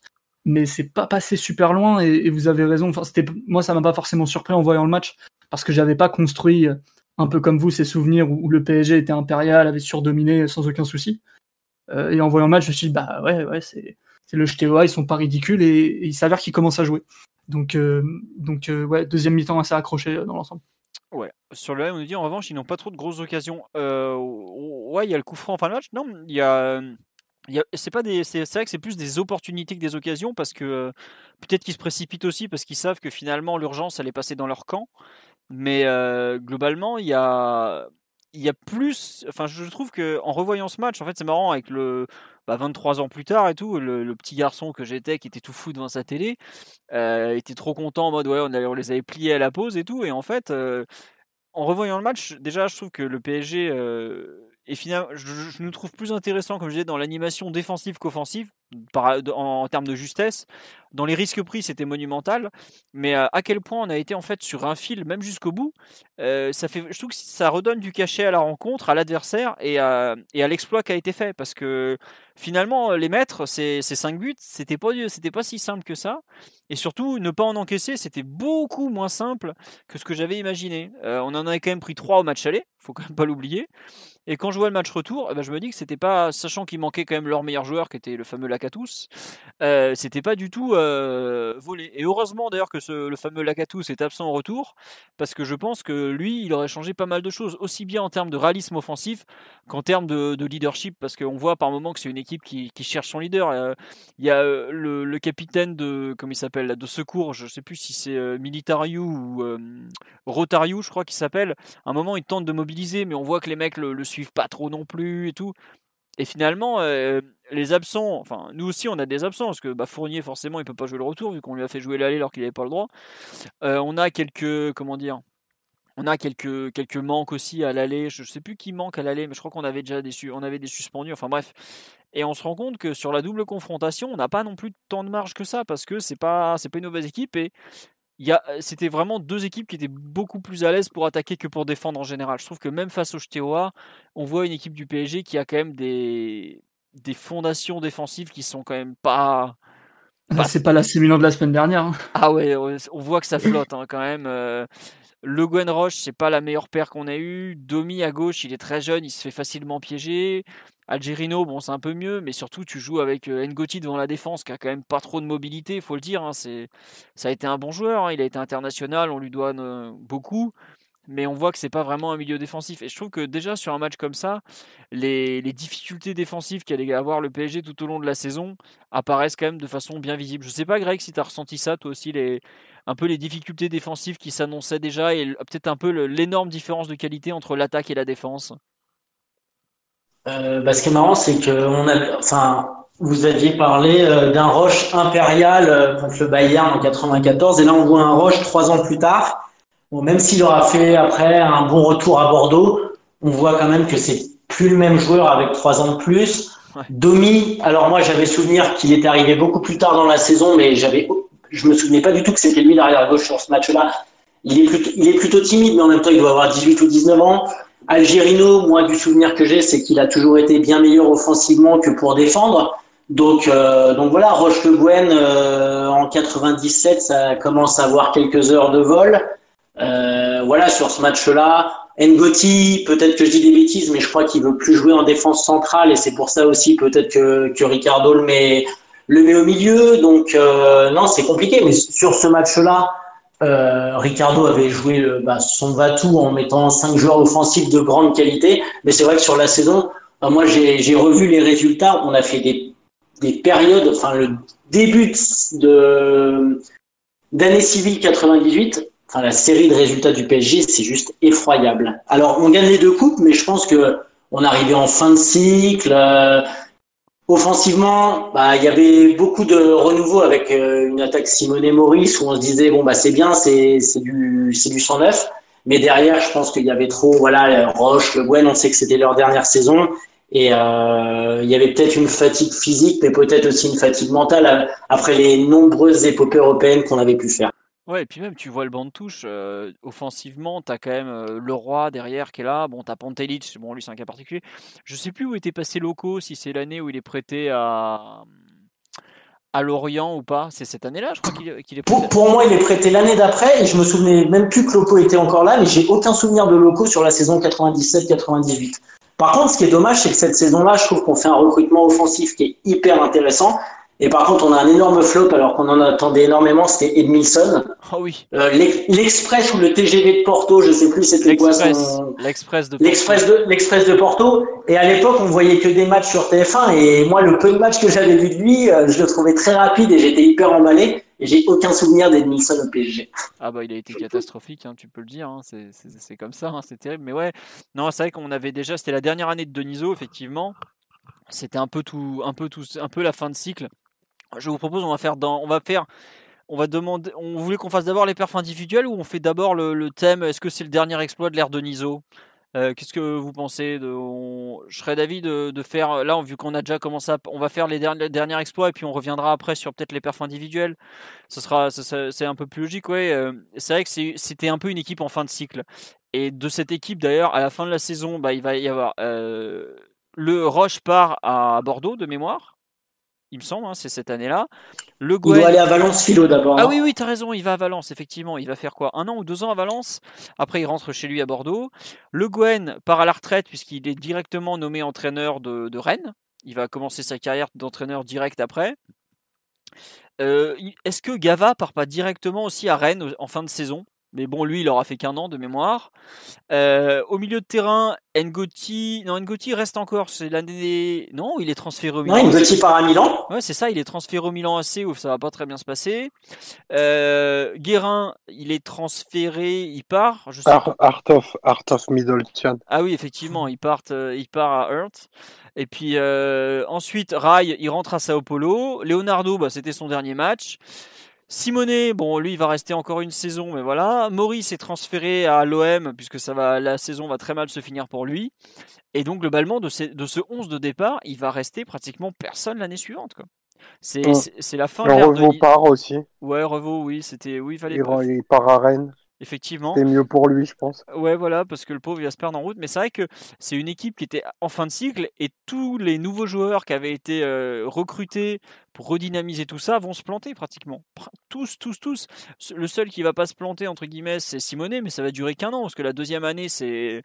C'est n'importe quoi. Enfin, la saison 98-99, si vous voulez vous replonger dedans, ça a été euh, le. Je crois que c'était France Foot qui avait fait la saison noire du PSG à l'époque, tellement ça avait été. On avait fini 9ème, on avait fait que des conneries. Enfin bref. Voilà. Ma Bisa, Alain Giresse. J'espère que le confinement se passe bien. La bise à toi, Alain Giresse. Arthur Georges aussi, on t'embrasse, mais un peu plus quand même. Donc voilà, je trouve que c'était une équipe qui était, un, qui était un changement de cycle et qui s'est complètement loupé sur ce changement de cycle, mais qui en fait, ce match, c'est pratiquement un peu la seule réussite avec les deux coupes nationales de ces deux PSG. Celui qui allait faire n'importe quoi de pratiquement tout au long des années 2000, et le PSG version Charles Bietri. Gava part à Monaco, par Rennes, oui, vous avez raison. Je crois qu'après Monaco, par contre, il va à Rennes, oui et le PSG de la fin du septennat de Niso qui aura été qui aura écrit des pages extraordinaires de l'histoire quoi. Et c'est marrant ce match, c'est que la campagne de Ligue des Champions ensuite va être assez pénible parce qu'on prend quand même 5-1 à Munich le 22 octobre 97. Euh, bon, on gagne 3-1 en retour et de mémoire, justement, c'est ce que me disait une personne sur le live, à savoir qu'à l'époque, il y avait que le premier de la poule qui était qualifié pour le tour pour le- les quarts de finale. Donc nous, on est en deuxième puisqu'on avait perdu aussi à Fenerbahçe. On avait perdu, je crois, 3-1 ou 2-1 à Fenerbahçe. Beşiktaş. Beşiktaş, pardon. Ouais, c'est Be- c'est Beşiktaş. Ouais, excusez-moi, je savais que c'était pas le gars-là, mais c'était, euh, je confondais le- lequel des deux c'était, des deux autres. Et finalement, bah, c'est, euh, on va, on va, on va quand même gagner deux trophées avec la Coupe de la Ligue contre, euh, c'est contre qui en 98 la Coupe de la Ligue déjà? Aidez-moi s'il vous plaît. Bordeaux. Oui, extraordinaire Bordeaux. finale contre Bordeaux avec euh, JPP euh, qui est euh, qui loupe son penalty mais super finale et on balance pareil 2-1 en finale de la Coupe de France. Mais c'est vrai qu'en championnat, on, on va jamais vraiment être dans le coup quoi. Si on part bien en début de saison et puis ça se gâte très vite et au final, comme tu le dis Greg, on fait un début d'année 98 qui est catastrophique et on lâche complètement. Et de cette saison 97-98, l'Europe Bon, il y a le 3-1 contre, euh, contre le Bayern, euh, qui est euh, plutôt réussi au match au parc, mais on a été tellement humilié au match aller que ça, ça fait pas, passer la pilule. Coupe de France, je sais pas, j'ai pas le souvenir de match spécialement marquant à part la finale. Vous avez, si il y a peut-être le fait que Rai rate un penalty contre Guingamp en demi-finale, mais à part ça, ouais, il y a juste, le- honnêtement, moi la Coupe de France, je me rappellerai pratiquement plus pour le péno raté de, de Rai contre Guingamp parce que c'est le deuxième d'affilée qui loupe euh, qu'autre chose. Euh, coupe de la Ligue, il y a la superbe finale contre Bordeaux, effectivement. Mais euh, c'était pas, pas exceptionnel. Effectivement, en Ligue des Champions, on me dit qu'on passe pas au goal average pour 3 buts parce que c'était. Il y avait 6 groupes de 4, c'était les 6 premiers qui étaient qualifiés et les 2 meilleurs deuxièmes. Et effectivement, on passe pas pour 3 buts sur la différence de buts générale avec la Juve, alors qu'on avait un nombre de points euh, tout à fait euh, conséquent, puisqu'on avait gagné. On, avait, on devait avoir 12 points puisqu'on avait gagné les deux matchs contre Helsingborg, qui était l'autre de la poule. Et on avait...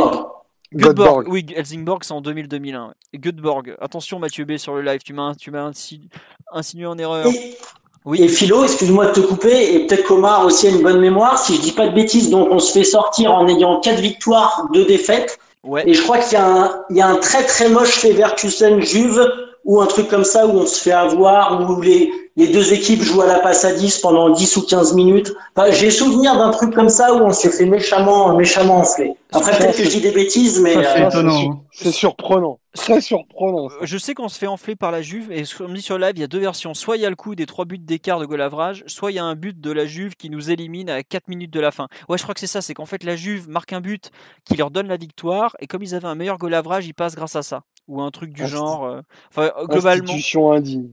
Bah évidemment, c'est pour ça, si vous parlez avec des supporters parisiens des années 90, ils en veulent beaucoup à la Juventus pour diverses raisons. Voilà, mais c'est un peu ça. pourquoi on, les aime pas beaucoup Bon, aujourd'hui, il, faut, il paraît qu'il faut respecter l'institution juive. Donc bon, on va respecter. Bref. Euh, non, mais voilà un peu en fait le, comment dire ce qui s'était passé de cette saison 97-98.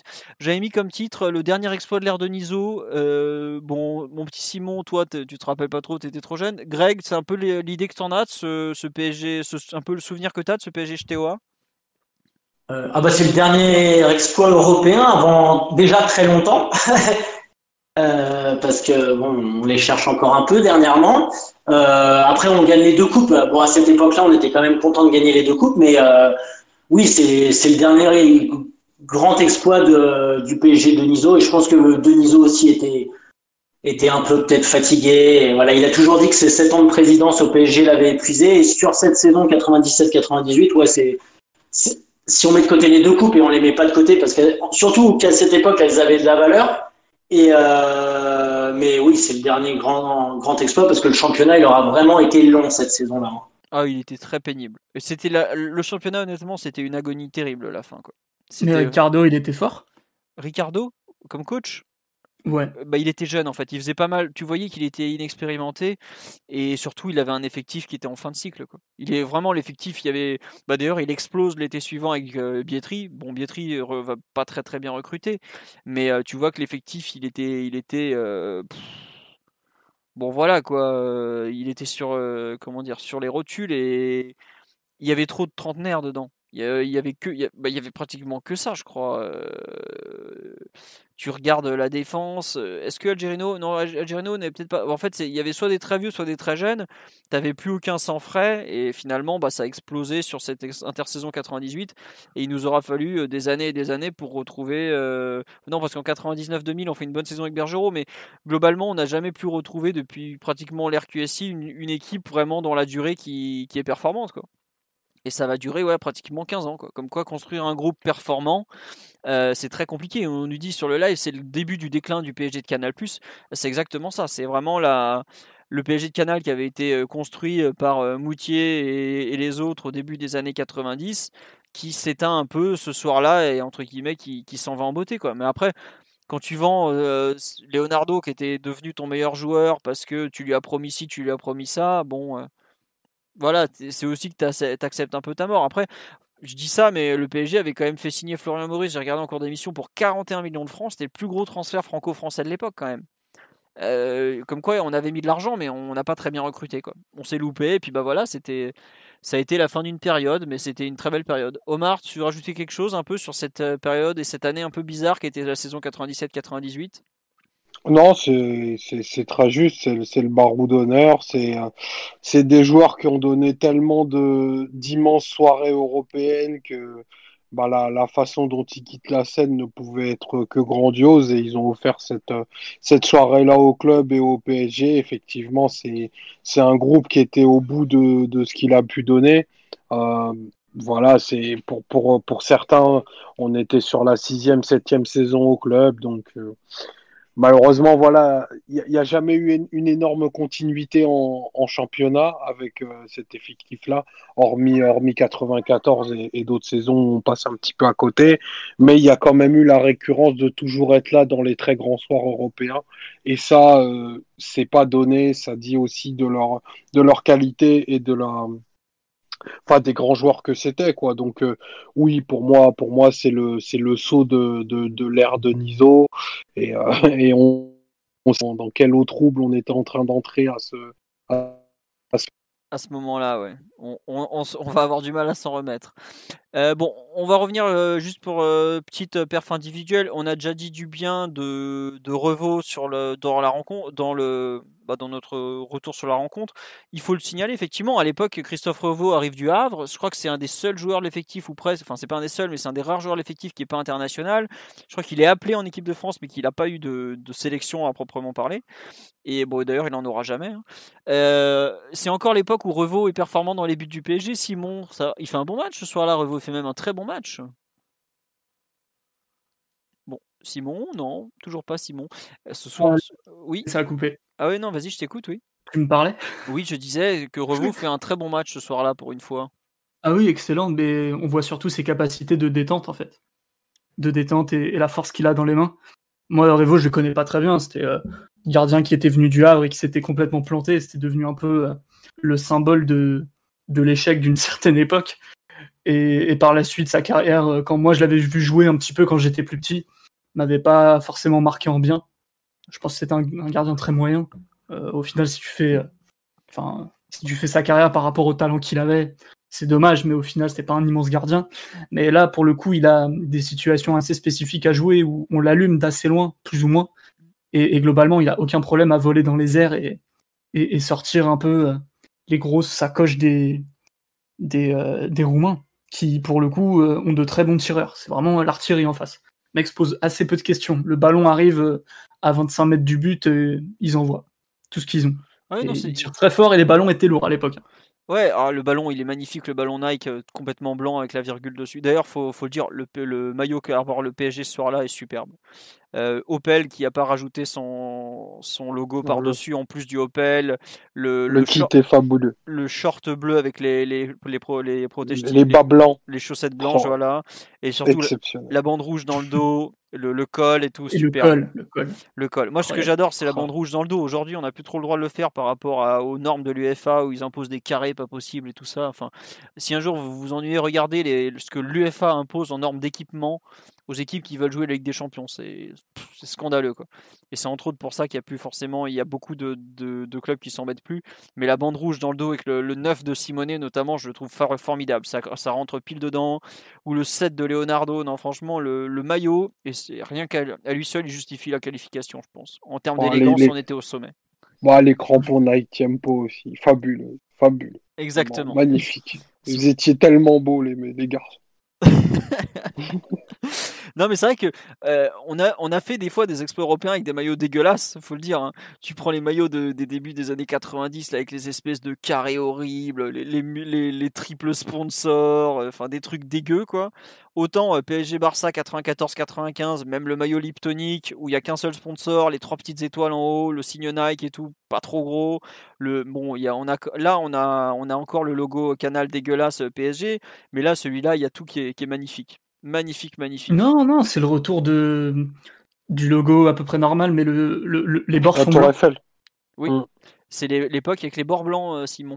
Avec la tour Eiffel. Ah, pardon, je crois que tu parlais du logo où c'était juste écrit PSG comme ça. Oui, non, mais le PSG comme ça, dégueulasse, il saute à l'été 95-96. À l'été 95, voilà, c'est ça. Ouais, mais celui de cette époque me dérange pas encore trop, ça va. Ouais, je sais pas, moi je le trouvais horrible quoi. mais bon, non, enfin le, le, PSG là, avec les trois lettres, vraiment, c'est pas un truc euh, quand je vois qu'on va le relancer pour les 50 ans, qu'on va avoir quelques matos euh, avec ce truc là, je trouve. Ah absolument pas sérieux de faire ça. Ouais, autant celui avec le Parc des Princes des années 80 si vous voulez le relancer, mais allez-y, hein, on en a. Il y a eu des dizaines de sticks qui sont sortis d'écharpe où il est magnifique. Autant celui de Canal, là, le PSG, tout, euh, vous sentez pas obligé, messieurs. Hein, c'est vraiment que Bon, bref, ça c'est autre chose.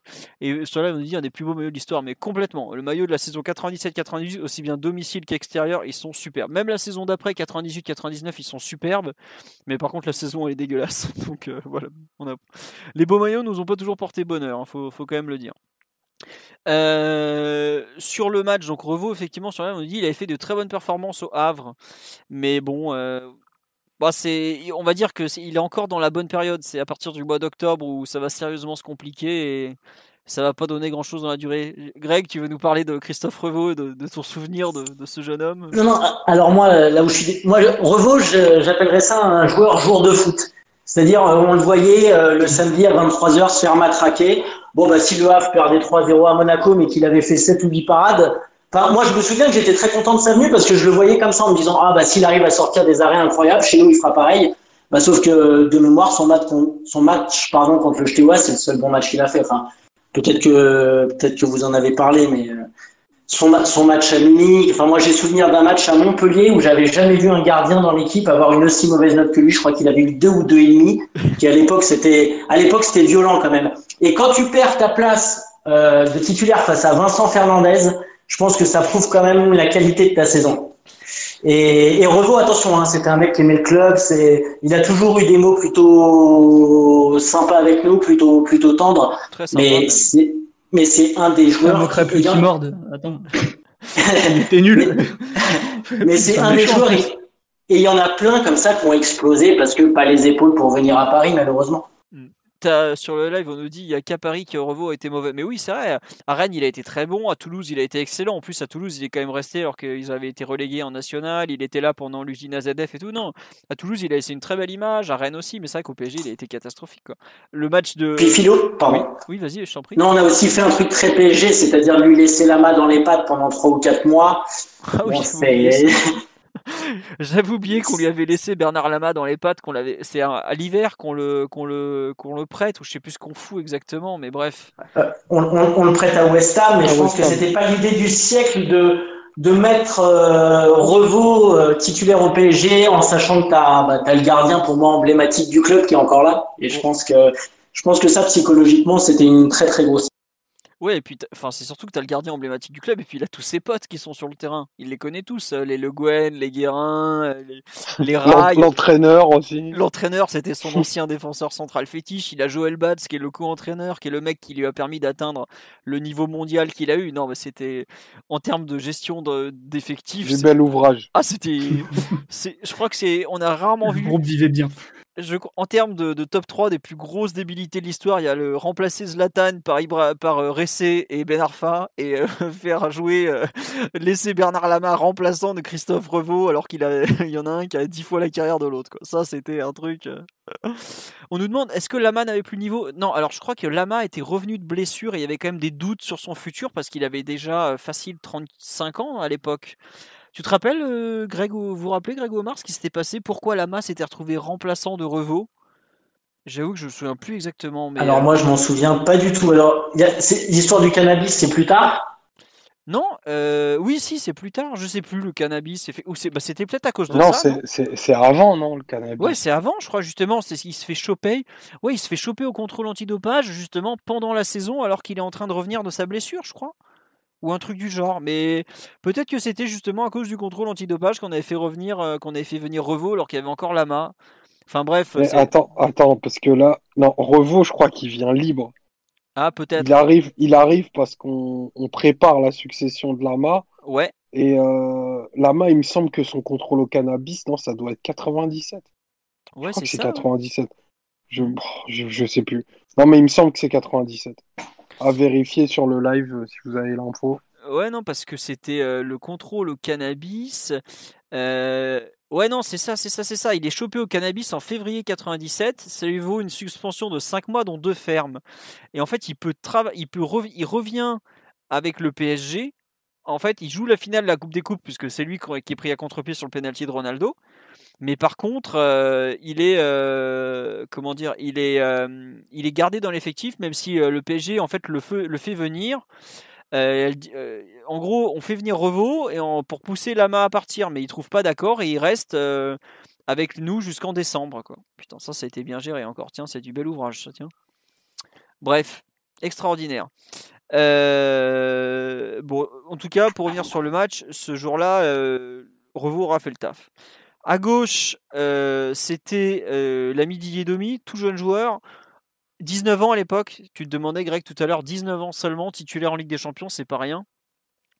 Euh, on dit quoi sur son match Effectivement, peut-être un des Parisiens les plus en difficulté, je trouve, parce qu'il se fait quand même souvent prendre. et on voit que c'est un joueur qui, qui est tout jeune. Il est super timide. Ouais, je trouve aussi. Vas-y Simon, je t'en prie, complète sur son match. Bon, il fait pas un grand match, il fait un match assez quelconque. Il se retrouve euh, rarement dans les immenses coups de l'équipe, ni même dans les bons coups. Il se planque un petit peu, il est pas super à l'aise, c'est un de ceux qui met le moins d'engagement aussi. Et, au final, il est un peu en difficulté et, les Roumains vont bien s'en rendre compte vu qu'ils vont tenter de passer plusieurs fois de son côté. Et, et ça va pas arranger ses affaires. Globalement, il fait pas un grand match du tout, euh, surtout euh, vu le match que c'est et les performances de certains autres sur le terrain. Ouais, c'est un peu ça. Enfin, ouais. Non, il n'y a pas grand chose. il fera plutôt. Ça sera la meilleure partie de sa carrière dans les saisons suivantes au PSG. Mais c'est vrai que ce jour-là, il est. Bon. Il est, il, est, il est souvent ciblé et puis il n'est pas très aidé, je trouve. Il est très seul sur son côté. Euh, Gava défend plus l'intérieur que le côté. Je ne sais pas si, si vous avez aussi eu cette impression, euh, Omar, notamment, sur, euh, sur un peu la, façon dont le pauvre Domi est exposé.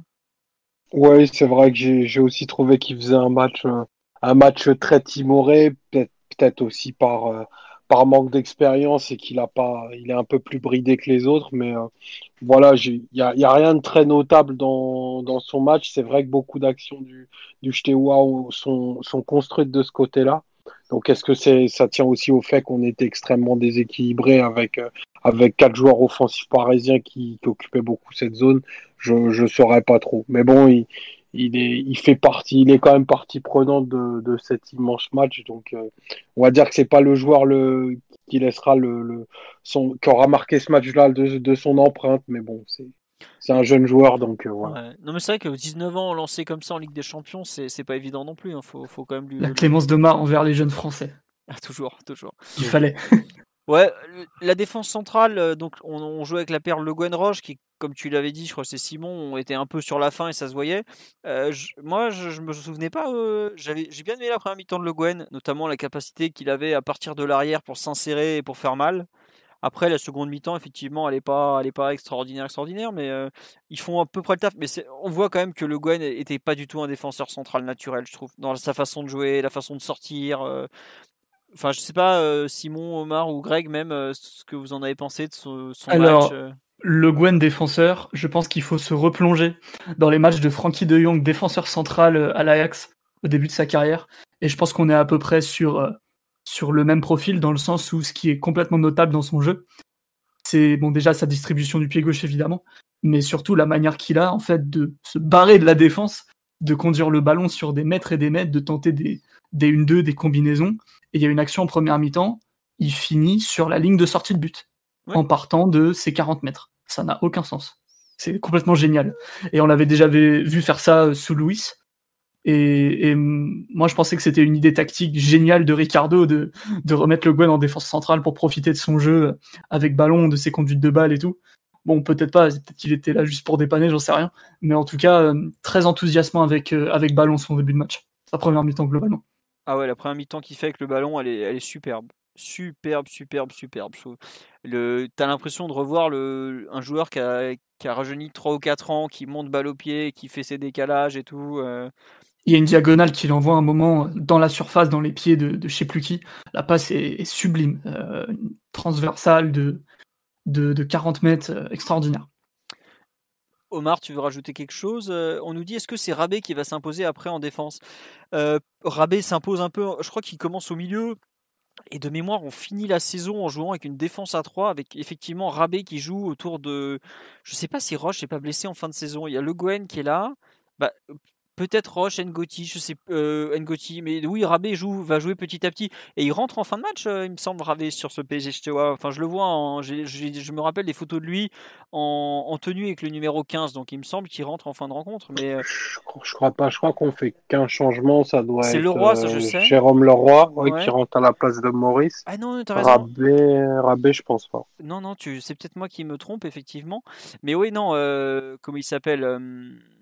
Oui, non, on fait qu'un changement. Mais il a été en maillot, il était prêt à rentrer visiblement. Euh, mmh. Non, euh, le, oui, la paire Verns Goma aussi qui est recrutée à l'été 98, qui va d'ailleurs pas du tout marcher parce que oh catastrophique la paire. Encore, Verns sera pas des mauvais matchs, mais Goma va faire un passage au PSG qu'on va dire très très compliqué le, le pauvre. Avec son ami Laspalais. Ah là, Nicolas Laspalais aussi. Qui n'était pas humoriste. Hein. Ah non, enfin un peu pour les autres, mais il y a un peu de ça. Non mais oui, donc euh, Roche, euh, bon, il fait, il fait un peu son match, mais c'est loin d'être le, joueur qu'il a été. Le Gwen, pareil, on voit que il se met au niveau de l'événement quand même parce que bah c'est un joueur qui a une grosse expérience, mais il est pas en défense, il est un peu bizarre dans ses interventions quoi. Parce que tu dis ouais, c'est vraiment un milieu de terrain qui qui est qui est, qui est, reconverti parce qu'il a plus les jambes pour jouer au milieu, mais on sent qu'il joue un peu contre nature quand même quoi. Après, pour ce genre de match où il faut attaquer, il est très bien. Quand il s'agit de défendre, il est, il est un peu moins à l'aise quand même. Mais bon, c'est comme ça. Euh, on a Ngoti qui est milieu de terrain ce jour-là. Euh, Greg, c'est vrai que tu me disais, tu me rappelais qu'effectivement, c'était l'époque où il voulait plus jouer en défense parce qu'en fait, euh, il est entre le milieu de terrain et la défense centrale durant une bonne partie de sa carrière, le, ce bon Bruno Ngoti. Euh, ouais, bah, je pense que bah, Ngoti doit arriver en 95, donc là c'est sa troisième saison à Paris. Et je me demande même s'il n'avait pas fait un, chantage en disant où je joue au milieu cette saison-là, où je demande à partir euh, à l'été 97. Et euh, hum, moi, c'est un peu de mémoire ce, qui, ce que j'ai, où je l'ai, je l'ai jamais trouvé forcément très bon au milieu. Je le préférais, euh, je le préférais même derrière.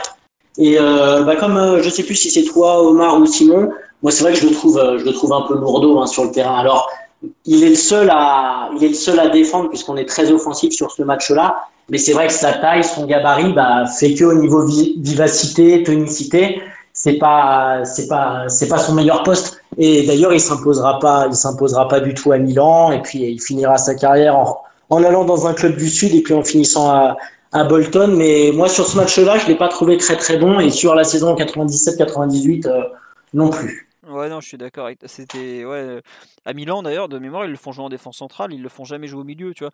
Enfin, on a vu euh, la semaine dernière PSG Milan avec euh, deux saillies au milieu de terrain. Quand tu vois dans le profil euh, très solide la mobilité qu'a deux saillies et la mobilité qu'a Ngoti, mais Wow, Ngoti, il a genre 15 kilos de trop. Quoi. Il y a 10 galaxies d'écart. Ah ouais, non, mais ça n'a rien à voir. quoi.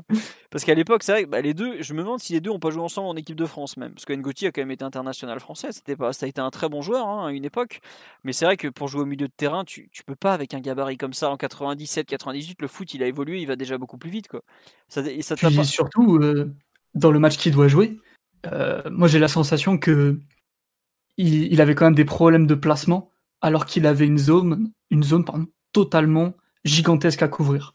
C'est le seul milieu que t'es pratiquement sur le terrain, vu que les autres sont soit des 10, soit des attaquants, ou bien euh, la ligne défensive. Il a une zone complètement immense à, défendre, ce qui fait plutôt bien de la tête. Mais il y a des moments où, au niveau positionnement, il est à l'ouest. Hein. Euh, ah il se retrouve dans des zones un peu bizarres, euh, beaucoup trop avancées. Il y a des moments où il a des projections dans la surface, alors qu'il y a déjà trois ou quatre joueurs au poste. Euh, c'est un peu ce qui lui amène une énorme occasion, d'ailleurs, à un moment sur un centre euh, qui vient de l'opposé d'Algerino. Euh, il se projette dans la surface, il rate son contrôle qui est beaucoup trop long, mais globalement c'était un face-à-face avec le gardien. Mais est-ce que c'est vraiment ça que tu demandes à ton seul numéro 6 dans un match où, où tu sais que tu vas devoir te déséquilibrer un petit peu?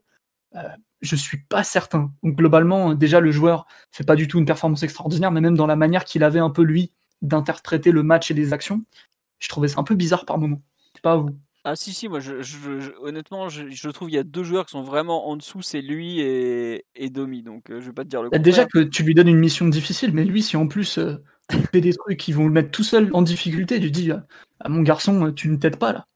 Ah mais non il s'aide pas du tout. Omar tu vas bien nous défendre Bruno Ngotti. D'ailleurs, euh, euh, l'ami Greg nous l'a. Tu nous dis qu'il a fini à Bolton. J'avais zappé, mais il a joué 7 ans ou 8 ans après en Angleterre. Il a fini sa carrière en 2009 seulement. Enfin, en 2009, euh, à Hereford, je savais même pas où c'était, dans les Midlands. Hein, enfin, il a quand même joué 7 saisons en Angleterre au final. Il a, il a arrêté sa carrière, il avait 38 ans. 720 matchs au total. Bah, je, n'imaginais pas sa carrière anglaise aussi longue en fait. Euh, c'est limite le championnat où il a le plus joué après la Ligue 1, euh, c'était enfin l'Angleterre. Bref, vas-y, euh, Omar, tu veux peut-être nous défendre ce bon Bruno Ngotti Forcément, joueur absolument éternel et mythique de l'histoire du PSG. On, remercie, on le remercie à vie pour le 8 mai 96. Et cette frappe, et cette frappe, voilà, très caractéristique de ce qu'était Bruno Ngotti, pour lequel j'ai j'ai une affection infinie. Euh, un match euh, qui était injouable en fait pour un numéro 6, à moins de s'appeler Makelele, euh, parce qu'en gros on lui demande de couvrir euh, Roche et Roche et Le Guen parce que Le Guen a, a, beaucoup de tempérament offensif et il est capable de se retrouver au point de corner opposé parce qu'il il, il, pousse ses actions et il a le tempérament pour ça. Et Roche est pas est pas dans une dans sa meilleure forme ce jour-là. Euh, il doit des, des projections des, de, trois Roumains. Donc, je sens que lui, il préfère, euh, bah, il est très fixe, très fitral, c'est éminemment compliqué comme mission.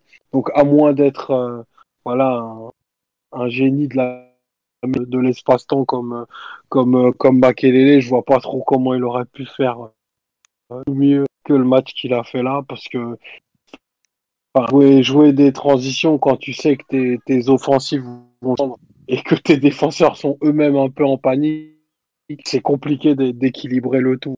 Donc, pour moi, je trouve que forcément, c'est pas celui que tu retiens sur un match comme, comme celui-ci, mais globalement, on a et, son rôle, son rôle un peu de l'ombre en, en est à saluer. D'accord. Bon, je t'avoue que je, je ne saurais pas aussi bien le défendre. En revanche, il y en a un que j'ai complètement zappé, j'ai complètement honte, c'est euh, l'excellent match de Jimmy Algerino. Euh, j'ai revu euh, Algerino, honnêtement, j'avais complètement zappé qu'il avait ses capacités offensives là. Hein. C'est Dani Alves. Ah non, mais la justesse. il est fort. Hein. ah, il est, il est très très bon. Il est très très bon. Je me souviens qu'à l'époque, il y avait des débats notamment sur psgmag.net, s'ils nous écoutent, on les salue, les, anciens de psgmag.net, qui disaient ouais, pourquoi Algerino n'a jamais été appelé en équipe de France? Mais tu vois le match qu'il fait sur je fais mais ouais, pourquoi? Pourquoi il n'était pas appelé en équipe de France quoi? Parce que offensivement, il a une vraie, il, fait des vraies bonnes combinaisons avec Rai, avec euh, même avec Leonardo et tout. Qualité de centre, elle est bien là. Le centre euh, sans contrôle pour Maurice de la tête là. Enfin, il y a eu plusieurs centres incroyablement euh, bons et tout.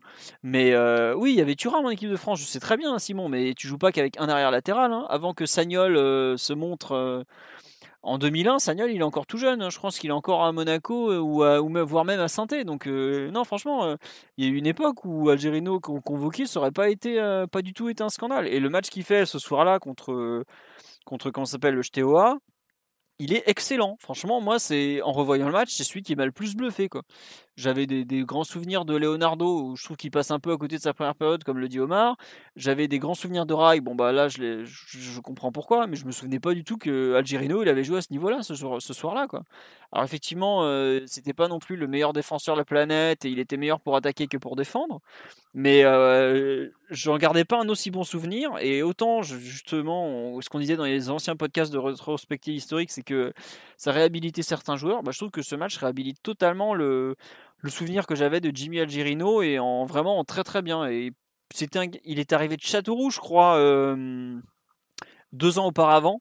Mais c'est vrai qu'effectivement, en, en, concurrent à l'époque, il y avait un certain Vincent Candela qui pouvait jouer des deux côtés, puisque c'était un droitier qui jouait à gauche et qui était très très très très très bon.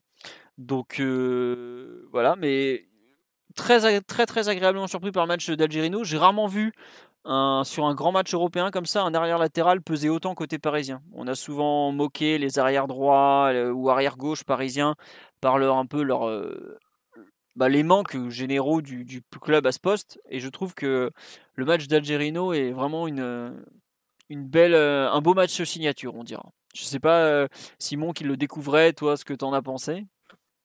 Qu'il était bon.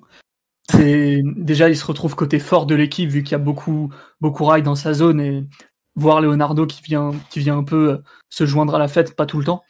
Il combine assez bien avec tous sur le terrain. Il a pas un volume de malade, mais il sent assez bien les coups, il monte à bon escient et il a une vraie qualité de pied pour le coup. Euh, il y a plusieurs ballons qui distillent où, où, c'est vraiment des beaux enroulés à l'ancienne de, l'époque des vrais centreurs, à l'époque où, les centres étaient euh, pour certaines équipes ton unique manière d'attaquer. Et, non, globalement, il fait un super match. Après, moi, le joueur, son profil, sa carrière et tout, j'en savais fichtrement pas grand chose. Mais c'est vrai que sur ce match-là, il est vraiment très fort. Après, défensivement, ça se voit que c'est pas un expert. Euh, mais bon, dans un match où tu dois mettre des buts et attaquer, globalement, lui, il dépareille pas au niveau, euh, au niveau des, grands joueurs qu'il y avait en attaque. enfin, comme on le dit sur live, il déjà il va retourner à Châteauroux après l'Aberration, mais euh, c'est vrai que quand il est, il est installé euh, comme arrière droit titulaire au début des années 2000, il est même capitaine sur la saison 2000-2001, et ça, il envoie Bernard Mendy, le, le, magistral, euh, jouer côté gauche parce que bah, à droite, il était, c'était un des titulaires indiscutables du PSG à l'époque, Algerino.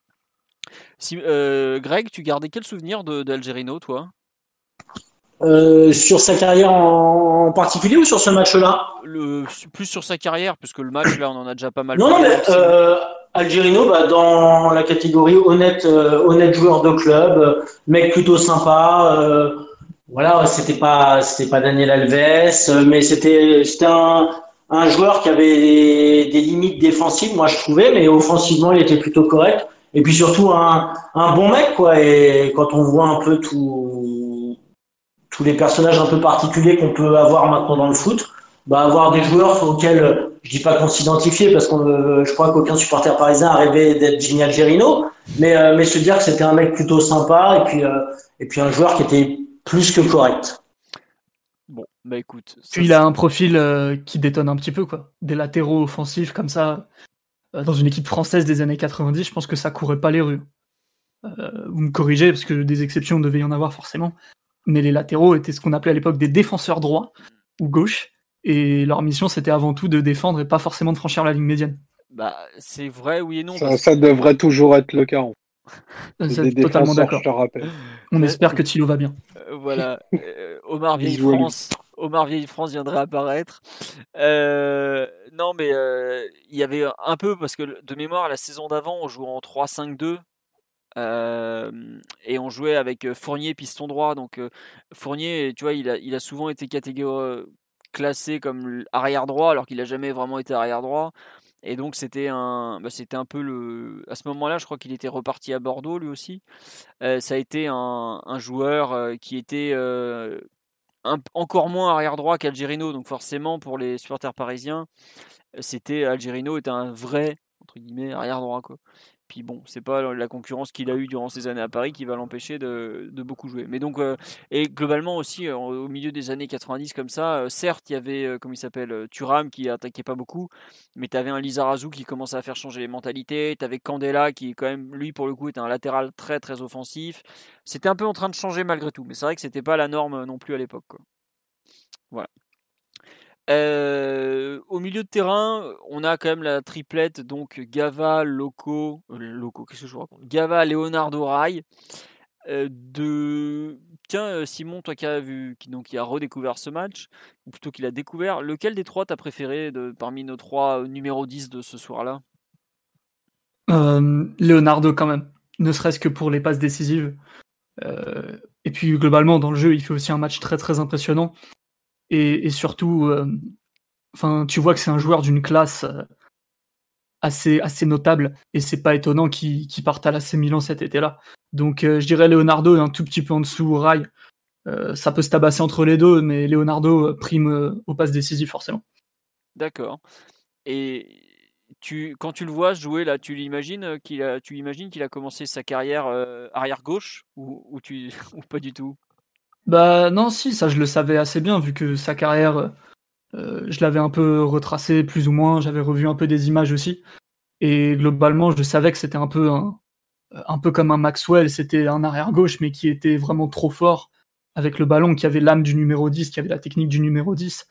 Et globalement, euh, euh, c'était un peu le, Maxwell des années 90 pour moi, en, peut-être encore, avec peut-être encore plus de personnalité sur le terrain. Donc, donc non, j'étais pas étonné de le voir à ce niveau-là du tout. Et je suis pas étonné euh, non plus de, son alternance entre euh, latéral gauche et, euh, numéro 10. Parce que ce que t'attends et ce que. Comme la manière dont tu formes les latéraux au Brésil, c'est quand même très différent de ce que tu fais en Europe. Eux, dès les années 60-70, ils avaient, ils avaient des latéraux assez offensifs. Même si ça existait un petit peu en Italie notamment. Mais globalement, au Brésil, c'est pas étonnant d'avoir des, des, des latéraux qui sont soit des ailiers, soit des numéros 10 dans l'âme. Ouais, ah oui, le Brésil a toujours eu une formation très particulière pour ses latéraux. Et... Euh, je ne m'attendais pas à ce que tu me glisses ça comme ça d'un coup, mais tu as tout à fait raison. Et c'est pour ça aussi qu'il y a eu énormément de grands, grands latéraux brésiliens. Euh, sur euh, Omar, sur le, match, un peu, sur, ou, Greg, sur les, les trois comment dire, ces trois milieux offensifs euh, du soir, euh, qu'est-ce qu'on, qu'est-ce que vous en gardez comme image et qu'est-ce que vous, un peu, peut-être pas le meilleur des trois, mais ouais, qu'est-ce que vous retenez? Euh, bah, Ils font trois matchs qui, sont très connectés, mais qui sont très différents, à mon sens. moi, je commencerai par, par Rai, qui, a fait déjà un match incroyable en termes de leadership. Euh, on parlait il y a peu du, capitaine, de, la représentation qu'il pouvait avoir et du, et du ton qu'il pouvait donner au match. Eh ben, en fait, Rai, euh, il te donne en fait tout de suite euh, le ton de la rencontre que ça va se faire en fait. tout à l'heure, on parlait de l'aspect. Ben, c'est lui qui envoie une bicyclette alors qu'il peut faire un geste très simple pour remettre un ballon dans la surface. sur, je crois que c'est sur le, deuxième but, il met une boîte terrible à, un, contre, tête contre tête, duquel le Roumain lui compte. Troisième but. C'est le, troisième but, ouais. C'est au départ de l'action, puisque euh, il va, il y va, il reste KO, mais le Roumain aussi, et le Roumain sort d'ailleurs juste après, quoi. bah, ben, il va sauver un ballon que 99,9% des joueurs en fait auraient, auraient laissé filer parce que c'est une touche plutôt anodine. Lui, il va, euh, il déboîte aussi le, le, défenseur, ça fait but derrière. Euh, c'est lui qui tire un petit peu le tempo du match euh, par, par ses orientations où, on se jette tous à l'abordage. Il est du coup fatalement, parce qu'on parle de, on parle des quatre passes décisives de, on parle beaucoup des quatre passes décisives de Leonardo. Mais bon, il y a deux corners quoi. Enfin, après moi, c'est, juste des histoires esthétiques. Enfin, frapper le corner, c'est jamais le plus difficile. Donc, euh, c'est plutôt ce que, ce que, ce que Rai va être capable de, du marquage et aller les couper au premier poteau qui, qui à mon impressionnant et il fait vraiment un match de, de patron. Euh, il est toujours, euh, il est toujours dans le dans le ton du match et vraiment ses orientations, moi, m'ont vraiment subjugué. Et on voit que c'est un joueur extraordinaire. Alors oui, il va pas très vite. Oui, c'est pas celui qui se retourne euh, le mieux, mais il a une intelligence de jeu et, et une façon de mettre tout ce qu'il a sur le terrain qui est pour le coup euh, prodigieuse. Après, c'est un joueur très différent de Leonardo qui aussi euh, fait un match exceptionnel, surtout en, deuxième mi-temps où il a des inspirations techniques ben, d'un. Enfin, tu sens que c'est un joueur d'un niveau exceptionnel parce que il rentre des dribbles, il a de l'inspiration aussi qui est magnifique. Donc, il y a, franchement pas grand chose à dire si ce n'est que c'est logique qu'un joueur comme ça se retrouve dans un club d'un niveau supérieur au nôtre qui était qui était l'AC Milan à, à cette époque-là et toute sa carrière euh, le justifiera et, Leonardo il a pour lui quelque chose qui est très fort c'est qu'en en un an il a réussi à incarner cette ville comme très très peu de joueurs l'ont fait et aujourd'hui il est tout tout ce qu'est Leonardo transparaît autour de cette rencontre euh, il a de la classe il a de la prestance il a, il a ce que les autres n'ont pas. Et quelque part, c'est ça qu'on demande à la, à la ville de Paris. Et Leonardo l'incarne très bien. Et euh, pour conclure euh, sur Gava, qui lui aussi fait un match très impressionnant, qui est un joueur qu'on oublie très souvent, mais qui pour le coup, parce qu'il a eu, a eu pas mal de pépins physiques, était une super promesse du temps où il était à, à l'Olympique lyonnais et qui fait un boulot énorme sur son, sur son côté gauche. Euh, de dynamiteur, de d'orientation technique aussi. Il combine beaucoup avec Le Guen, même si Le Guen est, est, défenseur central et il a une vraie une vraie super patte, euh, patte droite parce qu'il joue pas droite pardon parce qu'il joue beaucoup en faux pied, mais euh, vraiment les, les, les trois les trois numéros 10 comme tu les as qualifiés font un match euh, épatant de complémentarité dans des styles très différents, mais c'est eux en fait le le ciment de cet exploit là quoi. Ah, tu as, tu fais bien de parler de, effectivement de Simon de l'exploit parce que moi je Gava, effectivement, son passage au PSG, ça va être un échec. Hein. Il va rester qu'un an. De mémoire, il a déjà ses problèmes de blessure qui commencent assez vite au cours de la saison. Et puis, il se perd un peu comme Maurice. Mais effectivement, ce jour-là, il fait vraiment un super match. Et pour qu'il envoie un mec comme Guérin sur le banc, c'est pas rien, par exemple. Ou même Jérôme Leroy, qui avait quand même fait une grosse campagne européenne l'année d'avant, qui commençait à être un jeune qui montait. C'est très très fort. Et puis, bah ouais, voilà je trouve que tu as, très très bien parlé de Rai. Moi, j'avoue que la première mi-temps de Leonardo, je restais un peu sur ma fin. Je trouvais qu'il se loupait un peu dans ses dribbles. Mais il fait une seconde période où, comme tu as dit, les deux actions là euh, tout à l'heure, où il y a le, contrôle euh, en pleine course, euh, où il, saute pour le contrôler, le, le, ballon ne bouge plus, complètement collé au pied. Vraiment une, une action bah, très télégénique en plus. Donc, c'est forcément, ça reste dans les mémoires. Est l'incroyable percée en fin de match avant le ballon piqué, qui était bon un peu raté par contre, mais vraiment une très très belle fin à son histoire euh, d'un an seulement au PSG. Et puis bah euh, Rai, voilà, le jeu de tête de Rai, dont, qui va nous cette année-là, il nous aura rapporté lourd le jeu de tête de Rai parce que bah il y a une tête en finale de, de, la Coupe de la Ligue qui est extraordinaire contre Bordeaux. Il y a là il en met deux et le coup franc de Leonardo est pas forcément le corner est pas très très bien tiré comme tu l'as dit. Le coup franc c'est vraiment le déplacement de Rai qui permet tout. Il y a un côté d'ailleurs euh, très euh, Cavani euh, du PSG, savoir venir couper comme ça très fort au premier poteau pour mettre un coup de tête euh, imparable. Il met, il met la même au Camp Nou hein, contre le Barça en 95. 15. Oui, non, mais et ça, tu vois, venir couper comme ça très fort au premier poteau quand t'as un gros jeu de tête, c'est quelque part c'est un grand classique. C'est marrant de voir que 20 ans plus tard, exactement 20 ans plus tard, on a un joueur qui s'était spécialisé un peu dans la même action, quoi. Et qui, pareil, euh, aura mis des buts de la tête que pratiquement personne est capable de mettre. Quoi. Quand on rappelle que Jean-Louis Gasset connaissait bien le PSG de ces années-là aussi. Ah ben Jean-Louis Gasset connaît le football comme personne, euh, Simon. On l'a assez dit. Jean-Louis, c'est le ballon, Jean-Louis. Et on, on le. On l'embrasse très fort, Jean-Louis. Tu reviens quand tu veux. Euh, non, mais euh, globalement, ouais, je trouve que le, match, enfin le rail met des buts importants. Bon, les pénaux, il les a, il en a quand même mis beaucoup. Il en a loupé que deux, ça veut tout dire. Et c'est Wea au nous, me dit-on. C'est pareil, euh, Simon. Ah, finesse, non. Oh, pardonnez-moi, je confonds avec une action au retour où là, il a une immense occasion de la tête et c'est la même action corner fort de Valdo pour le coup, euh, coupé au premier poteau et c'est sorti par, euh, par le gardien du jour. je me suis con... Bref, je suis un peu, un peu emmêlé. il vous a fait un petit mélange parce qu'il était même pas né à l'époque, mais euh, on l'aime bien quand même. Et que Rai avait un très bon jeu de tête comme Wea. Tout à fait. Ah, effectivement, on peut pas dire, on peut pas dire le contraire ça. Non mais voilà, donc je trouve que effectivement, euh, Omar, tu as parlé de complémentarité entre les trois, ça leur, ça leur rend bien hommage, et je trouve que la, façon de, on a fait lundi un, un podcast sur un peu le, capitana, euh, ce que ça apporte, pourquoi c'est dur de porter le brassard. Je trouve que ce match-là explique très bien, et même il vit parfaitement pourquoi Rai a été un, immense, si ce n'est le plus grand capitaine histoire du PSG, je trouve c'est la présence qu'il a, le courage quand tu dis qu'il met sa tête à un endroit improbable comme ça. On parle d'un numéro 10, euh, il va mettre sa tête comme un, comme un défenseur central ou presque quoi. Donc voilà. Simon, je te laisse parler de Rai parce que je sais que tu as des choses à dire.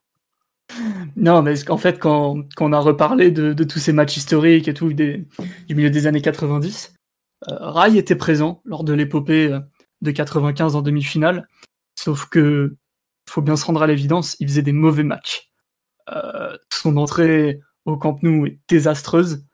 Euh, il y a certains matchs qu'il fait où il est vraiment moyen, ou en tout cas très en dessous des autres, qui étaient plutôt euh, tous des grands joueurs aussi, hein, les Ginola, Wea et compagnie, Valdo et les autres. Et Rai, il avait toujours l'air d'un corps étranger dans cette équipe, et ça m'a atrocement déçu, parce que pour moi, Rai, c'était l'emblème du PSG de cette époque, peut-être le plus grand joueur de l'histoire du PSG plus grand capitaine certainement, et de le voir dans cette équipe un peu perdue, à rater beaucoup de choses, à manquer de personnalité, à se retrouver dans presque aucun bon coup, euh, à part euh, son jeu de tête, je trouvais ça un peu triste. Et du coup, je me suis dit, mais euh, Rai, à quel moment il va devenir fort en fait? Et, là, de le voir dans ce match-là, déjà pas au même poste, vu qu'il jouait pas totalement un peu deuxième attaquant, numéro 10 très haut, très axial, là il jouait plus comme un, milieu droit 10, 10 excentré ou voire, voire relayeur par certains, sur certains moments, bah, déjà c'est totalement différent parce qu'il va toucher le ballon dans des positions autres. Euh, il va pouvoir se mettre face au jeu plus facilement. Il va pouvoir distribuer avec plus d'angles aussi, vu que forcément il sera excentré. Donc, euh, euh, donc en fait, là j'ai commencé à, un peu à, toucher du doigt ce que ça voulait dire avoir Rai dans son équipe et avoir Rai qui joue vraiment très très bien et qui a une intelligence de jeu formidable, qui s'engage énormément dans les duels et, qui réussit beaucoup d'actions. Et ça n'a absolument rien à voir avec le Rai de, de 95 où, globalement il était décevant. Et euh, je tenais, je tenais à le dire parce que ça m'a valu deux trois reproches de, de remettre en cause le niveau de Rai sur la saison 94-95 où, où personnellement, euh, bah, toutes les images que j'ai vues, il était pas bon quoi. Vous ne crois pas que t'es le chantre de la vérité. Hein. Hein. vous inquiétez pas que le jour où il rentre, on l'attend avec des fours. à demain. À demain. Euh, non, non, mais oui. Enfin, c'est bien ce que tu dis, Simon. Le, un peu le voir sous un. Tu comprends un peu mieux pourquoi il est, il a été euh, aussi aimé en tout cas et aussi respecté maintenant. Ah, il dégage un sacré truc sur le terrain. Euh, non, non, non. très très gros match de rail.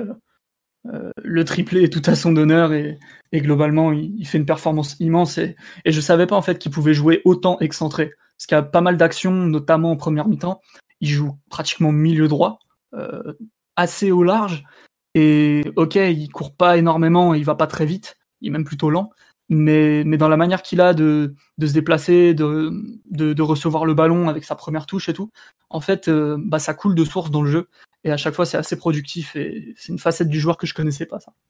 Très bien. Mais écoute, on, apprécie que tu retournes ta veste sur rail dans le bon sens. Tu, mon bon Greg, finalement, tu n'as toujours pas parlé puisqu'on avait beaucoup de choses à dire. Est-ce que tu veux rajouter quelque chose sur, euh, sur un des trois milieux offensifs Honnêtement, vous avez super bien parlé de Rai, Leonardo et, euh, et Gava. J'ai rien à rajouter. Euh, moi, je mettrais quand même Rai dans l'élément déterminant parce que mettre un triplé, le, le, charisme, l'aura, je pense le calme aussi qu'il a pu apporter avec euh, avec sa voix, avec ses mots, peut-être dans le vestiaire, peut-être dans lors de la causerie en disant qu'il fallait rester calme et puis puis tu vois que c'est un vrai leader. Puis bon bah Léo parce que parce que la, la sortie de balle, la passe en profondeur pour Maurice, moi c'est je crois que c'est l'un des c'est l'un de mes buts préférés au PSG avec la, la talonnade de, de Simonet. Puis Gava, c'est vrai que bon moi j'en garde aucun souvenir au PSG, mais il a fait, il a fait, il a fait le taf qu'on lui demandait un peu, un peu, un peu dans l'ombre euh, des quatre autres, mais, mais avec un rôle utile. Et c'est dommage parce que Gava à Lyon était, euh, c'était un bon joueur. Ah, c'était un très très bon joueur. Mais c'est vrai que ça fait partie de, ouais, on en parlait tout à l'heure de ces joueurs qui sont de, du recrutement de ces deux saisons consécutives qui sont euh, complètement paumés. Et on aurait même pu rajouter 96-97 ou à part Leonardo, on n'a pas recruté. ça n'aura pas été spécialement des réussites quoi. Enfin bon. On refera pas l'histoire. Euh, devant, on a donc le duo Simone et Maurice, qui est donc un duo récemment constitué, puisqu'ils ont, ils devaient avoir quoi? 3-4 matchs ensemble tout au plus à ce moment-là. Euh, Omar, tu en as parlé justement du fait qu'ils étaient assez complémentaires, le fait de s'excentrer un peu sur les côtés justement pour ouvrir l'axe. Euh, le, match de Maurice, toi, tu l'as bien aimé, ce que tu me disais tout à l'heure malgré tout? Ouais, j'ai beaucoup, j'ai beaucoup aimé sa première mi-temps. Sa première période est ultra intéressante, euh, déjà au travers l'énorme disponibilité qu'il a. Et, euh, et c'est pas pour rien en fait s'il se crée autant de situations, c'est parce que il est, il est vraiment euh, illisible pour la, pour la défense adverse. Il bouge beaucoup et il arrive à conserver beaucoup de ballons d'eau au but. Donc ça, c'était, c'était très intéressant. Et puis, euh, mine de rien, il mettait quand même, euh, il met, il met aussi beaucoup de présence dans la surface. Donc il, il lit assez bien les centres et les, et les ballons en profondeur qu'il a pu avoir. Euh, il a servi de point d'appui aussi pas mal, euh, pas mal côté gauche. Donc j'ai trouvé ça, ça intéressant et même dans un domaine qui n'était pas forcément son point fort, parce que Florent Moret c'était vraiment un attaquant ultra réaliste. Bah, lui aussi qui était, qui était à Lyon et qui était ben, un des meilleurs au moment où il signe au, PSG. Euh, il a péré des ballons de la tête parce que mine de rien, il il, il Donc, mine de rien, ouais, il a, euh, une première mi-temps qui est très intéressante. On retient beaucoup les, les quatre occasions franches qu'il a. Euh, bien entendu, bah, on, juge un, on juge un attaquant, mais j'avais oublié qu'il avait une pas large, qu'il avait été aussi impactant sur ce parce que ben, si, si Rai et Leonardo arrivent en décalage, c'est parce que Florent Maurice il crée un nombre de brèches qui est vraiment très très très impressionnant. Et j'ai vraiment, euh, été très surpris par, euh, par la qualité de sa première période et met un petit peu en, perspective le, pourquoi Florent Maurice attaque en français les plus, les plus prometteurs de cette époque-là. Très bien, bah écoute, c'est bien de lui rendre hommage, euh, effectivement, parce que Maurice au PSG, ça va pas être une réussite. Je crois qu'il oh, va quand même jouer près de. Je crois qu'il fait 45 matchs et 15 buts ou un truc du genre, donc le bilan stat est pas si dégueulasse, mais lui, il va complètement exploser en, cours de saison. Bah, D'ailleurs, Loco était déjà là, puisque Loco redevient titulaire sur la fin de saison avec Simonet, pour vous dire à quel point Maurice avait coulé. Mais, euh, on, on, les cramait un peu les attaquants à cette époque-là, et pas que les attaquants. Voilà, exactement. On cramait un peu tout ce qui passait. Bon, ça n'a pas beaucoup changé finalement, tu vois. Euh, Simon ou Greg sur le, match un peu des, deux attaquants. Enfin, là, Omar a parlé de Maurice, mais si tu veux parler un peu de, Simonet, euh, qu'est-ce que tu en as pensé euh, un peu? Simonet, que j'ai trouvé bah, en comparaison avec ses matchs du Milan un peu auparavant, moins important, qui touche moins de ballons, qui est peut-être un petit peu moins mobile aussi. Par contre, il fait un match tout à fait honorable, surtout très, très utile. Il a beaucoup de, mobilité sur le front de l'attaque, même si c'est un petit peu plus côté gauche. Et globalement, euh, il ouvre un nombre d'espaces euh, assez, assez impressionnant, vu que un joueur comme Leonardo, par exemple, a tout à gagner de la présence de Simonet sur le terrain, qui va faire des appels euh, souvent décroisés, qui, va du, qui vont du coup un peu étirer la défense et créer de l'espace dans l'axe. après, il y a une ou deux occasions où il est pas, il joue pas parfaitement le coup, mais par rapport à, la montagne d'occasions que rate Maurice juste à côté, ça passe, ça passerait inaperçu. Donc euh, globalement, c'est pas le protagoniste de, la ligne d'attaque du soir, mais il fait quand même un, gros match et, et euh, j'ai pas grand chose de négatif à dire sur son match en fait, à part que à part qu'il aurait pu mieux faire à certains moments, mais c'est aussi le cas de, de toute l'équipe. Hein. Le PSG a créé énormément de situations, et du coup, il y a forcément eu beaucoup de déchets de part et d'autre de, de toute la ligne d'attaque. Mais un, vrai bon match de Simonet, et, et, ça se voit que c'est encore un grand joueur quand même. Ouais, mais moi c'est marrant, c'est que ça fait partie des joueurs qui m'ont. Euh, j'en autant j'ai été très surpris en bien par les déplacements de Maurice, sa capacité à, à étirer la défense et tout ça. Autant Simonet, je, je trouve qu'il, comme tu dis, on, on retrouve pas le joueur aussi euh, fort qu'au Milan AC. Alors il fait un bon match, attention, hein, je dis pas le contraire. Il a beaucoup de classe, il a beaucoup de, il a de l'impact et il met un but super important avec pas grand chose. Mais dans le jeu, je me souviens de lui qui était capable d'être bien meilleur que ça. Je me souviens quelques semaines après, j'étais allé voir un PSG Guingamp, un match complètement fou l'arbitre avait donné le coup d'envoi de la seconde mi-temps alors qu'il manquait trois joueurs côté PSG. Enfin bref, ça avait été un sketch ce soir-là. Mais euh, bah, c'est là où Le Guen fracasse Corridon. Bref, c'est autre chose. Et euh, Simonet avait été monstrueux. Et c'est vrai que euh, sur ce match-là, je trouve moins en vue que les autres. Ce qu'on me dit sur le live, il est réaliste au bon moment, très beau but en pivot. Mais dans le, dans le jeu, j'ai paradoxalement, j'ai trouvé Maurice plus intéressant. Après. Simonet, sa première occasion, ça finit au fond. Maurice, il en aurait fallu, il en avait fallu 4 avant pour commencer à cadrer. Donc, Ouais, puis même s'il touche pas beaucoup le ballon, quand il le touche, c'est pas ridicule du tout. Non, non, non, euh, c'est lui qui fait l'armée sur Leonardo sur le but de Florent Maurice, par exemple. là, enfin, il y a deux trois gestes où, tu sens que c'est une race de joueurs qu'il n'y a pas dans toutes les équipes. Ah clairement, tu sens que c'est euh, le mec il a existé dans le Milan AC des années 90, hein. c'est pas, un peintre, hein. mais euh, c'est même un, très très fort attaquant. Mais je trouve qu'il y a d'autres matchs où Simonet va montrer plus son talent que celui-là au final. Alors que c'est un de ses tout premiers, qu'il est, qu'il est globalement très bon, qu'il marque un but, etc., euh, etc. Mais peut-être que lui il était un peu cuit physiquement pour jouer un match de cette intensité au mois d'août, j'entends. Ouais, c'est possible. Début de saison comme ça, à l'âge qu'il avait. Peut-être que lui, pour le coup, euh, si tu retraces le cours de sa saison, il a eu des moments avec euh, un petit peu plus de, de fraîcheur physique. Attends, je suis en train de regarder quel âge il avait. Euh, bon, attends, ça va, il avait 28 ans à l'époque. on n'en fait pas un, un grabataire hein, non plus. Ah, mais on n'avait on pas le Milan Lab. le fameux Milan Lab qui faisait courir des joueurs comme des lapins souillés ayant la myxomatose. Mais bon, ça c'est autre chose. Non, tu veux rajouter quelque chose sur le match de Simonet, euh, Greg ou Omar d'ailleurs? Bon. Non, non, pour moi, moi je le trouve un petit peu sévère quand même parce que bon, bah, le, troisième but il est très, il est très important. Euh, la remise en talonnade pour le quatrième aussi, et peut-être que peut-être que Simonet, euh, bah ouais, avait peut-être aussi un petit contre-coup de préparation physique qui est pas la même qu'en Italie avec euh, les mêmes produits comme vous, comme vous parliez. Mais peut-être que la présence de Simonet a aussi fait peut-être peur aux Ch'téois et peut-être que ça a amené aussi dans notre vestiaire encore un mec qui avait connu la gagne, encore un mec qui avait de l'exigence. Et peut-être qu'il a aussi eu un, un rôle psychologique euh, sur ce match-là. D'accord. Euh, sur le live, on me signale aussi que c'est vrai qu'en général, les Italiens reprenaient tard la saison et qu'il n'avait peut-être pas l'habitude de jouer aussitôt. Ouais. Non, non, c'est possible. Mais c'est juste que non. Je suis pas en train de dire que c'était. Mais juste euh, par rapport au... à son passage à Paris, je pense que c'est vraiment pas son meilleur match. Et un peu comme euh, Simon avait vu des matchs de rail où on voyait qu'il n'était pas adapté encore et tout, je pense que Simonet n'est pas encore à ce moment-là à, 100% de, ce qu'il va apporter au PSG parce qu'il va faire des, très très très grands matchs avec les, les couleurs parisiennes. Mais d'ailleurs, c'est cette saison-là où il est élu, je crois, meilleur joueur du championnat de France. Ou c'est la suivante, je sais plus. Mais bref, toujours est-il qu'en tout cas, euh, c'est pas, je trouve que c'est pas son, c'est pas ce que, ce que Simonet aura fait de mieux au PSG, quoi. Notamment tout ce qui est euh, euh, en termes de déplacement, par exemple sur les côtés où il avait l'habitude de s'excentrer pour provoquer et faire des différences. Par exemple, ce jour-là, je trouve que Maurice le fait, le fait mieux que lui, alors que dans, l'absolu, Simonet est, meilleur que Maurice, quoi. Donc bon, voilà, c'est juste ça.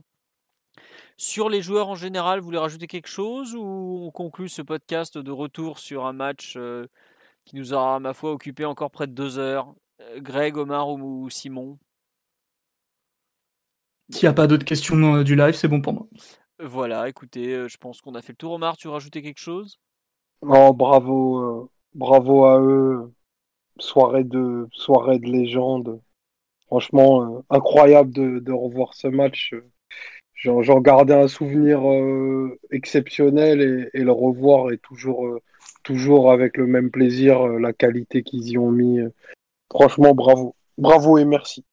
Ouais, bah, je ne ferai pas mieux, donc on, va s'arrêter là, ça sera parfait. Euh, prochain podcast en théorie lundi soir, puisqu'on ne sait pas encore. Je vais tenter de vous organiser le fameux podcast formation dont je parle depuis des semaines.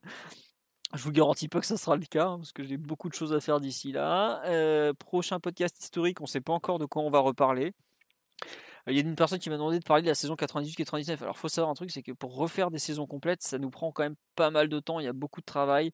C'est possible qu'on. Tiens, pour jeudi prochain, on nous propose PSG Rosenborg de la saison 2000-2001. Euh, Et eh bah écoutez, je pense qu'on va partir là-dessus. Un match qui était assez sympa, effectivement. Euh, l'apogée de l'ère Bergerot. Euh, Anelka euh, au top. Euh, ah, PSG banlieue. on va vous parler du PSG Rosenborg. et eh bah ben, écoutez, ouais, franchement, bah voilà, vous voyez, en direct, vous avez choisi le thème. Ça me fait super plaisir en plus parce que je vous ai demandé pas mal de fois de nous aider un peu euh, pour les, les thèmes. Bah écoutez, on va partir sur Rosenborg. Donc jeudi prochain, 21h. Normalement, on sera là. On vous remercie pour votre fidélité, on vous remercie pour tous vos commentaires, vos anecdotes. On espère que vous avez euh, revécu comme nous euh, avec plaisir ce PSG à Bucarest du 27 août 97. Euh, donc bonne soirée à tous, à lundi prochain ou jeudi selon ceux qui préfèrent l'actualité, l'historique, tout ça. Et encore merci à tous. Bonne soirée tout le monde. Ciao ciao. Salut à tous. Salut, bonne, soirée les amis. Nous